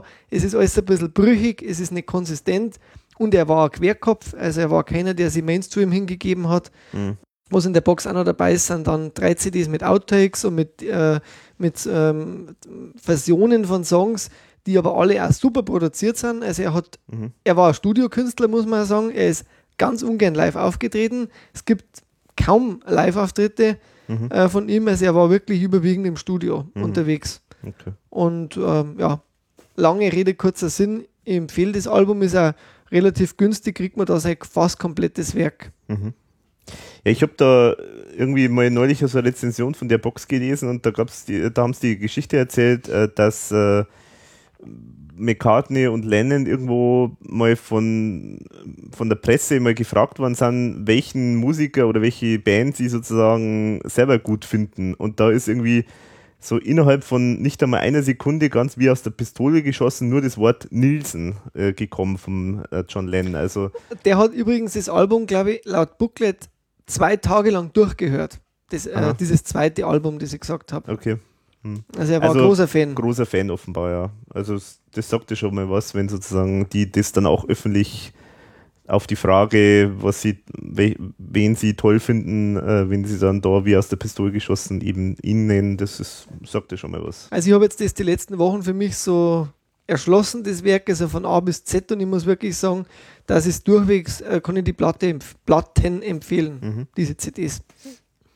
Schön. Also hör mal rein. Also Nielsen und wie heißt die Box? Einfach? Heißt dann die RCA Album Collection. Album Collection. Okay. Auch eine schöne, wirklich schön gestaltete Box, muss man echt sagen. So im Retro-Look, muss man sagen. Mhm.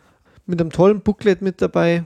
Mhm. Und die, ähm, die CDs sind quasi auch so, dass man wie die Platten mhm. ausgeschaut haben, da, ja, mit genau. Klappcover und so. Mhm. Also kann man empfehlen und ich bin sehr gespannt auf Hans im Glück.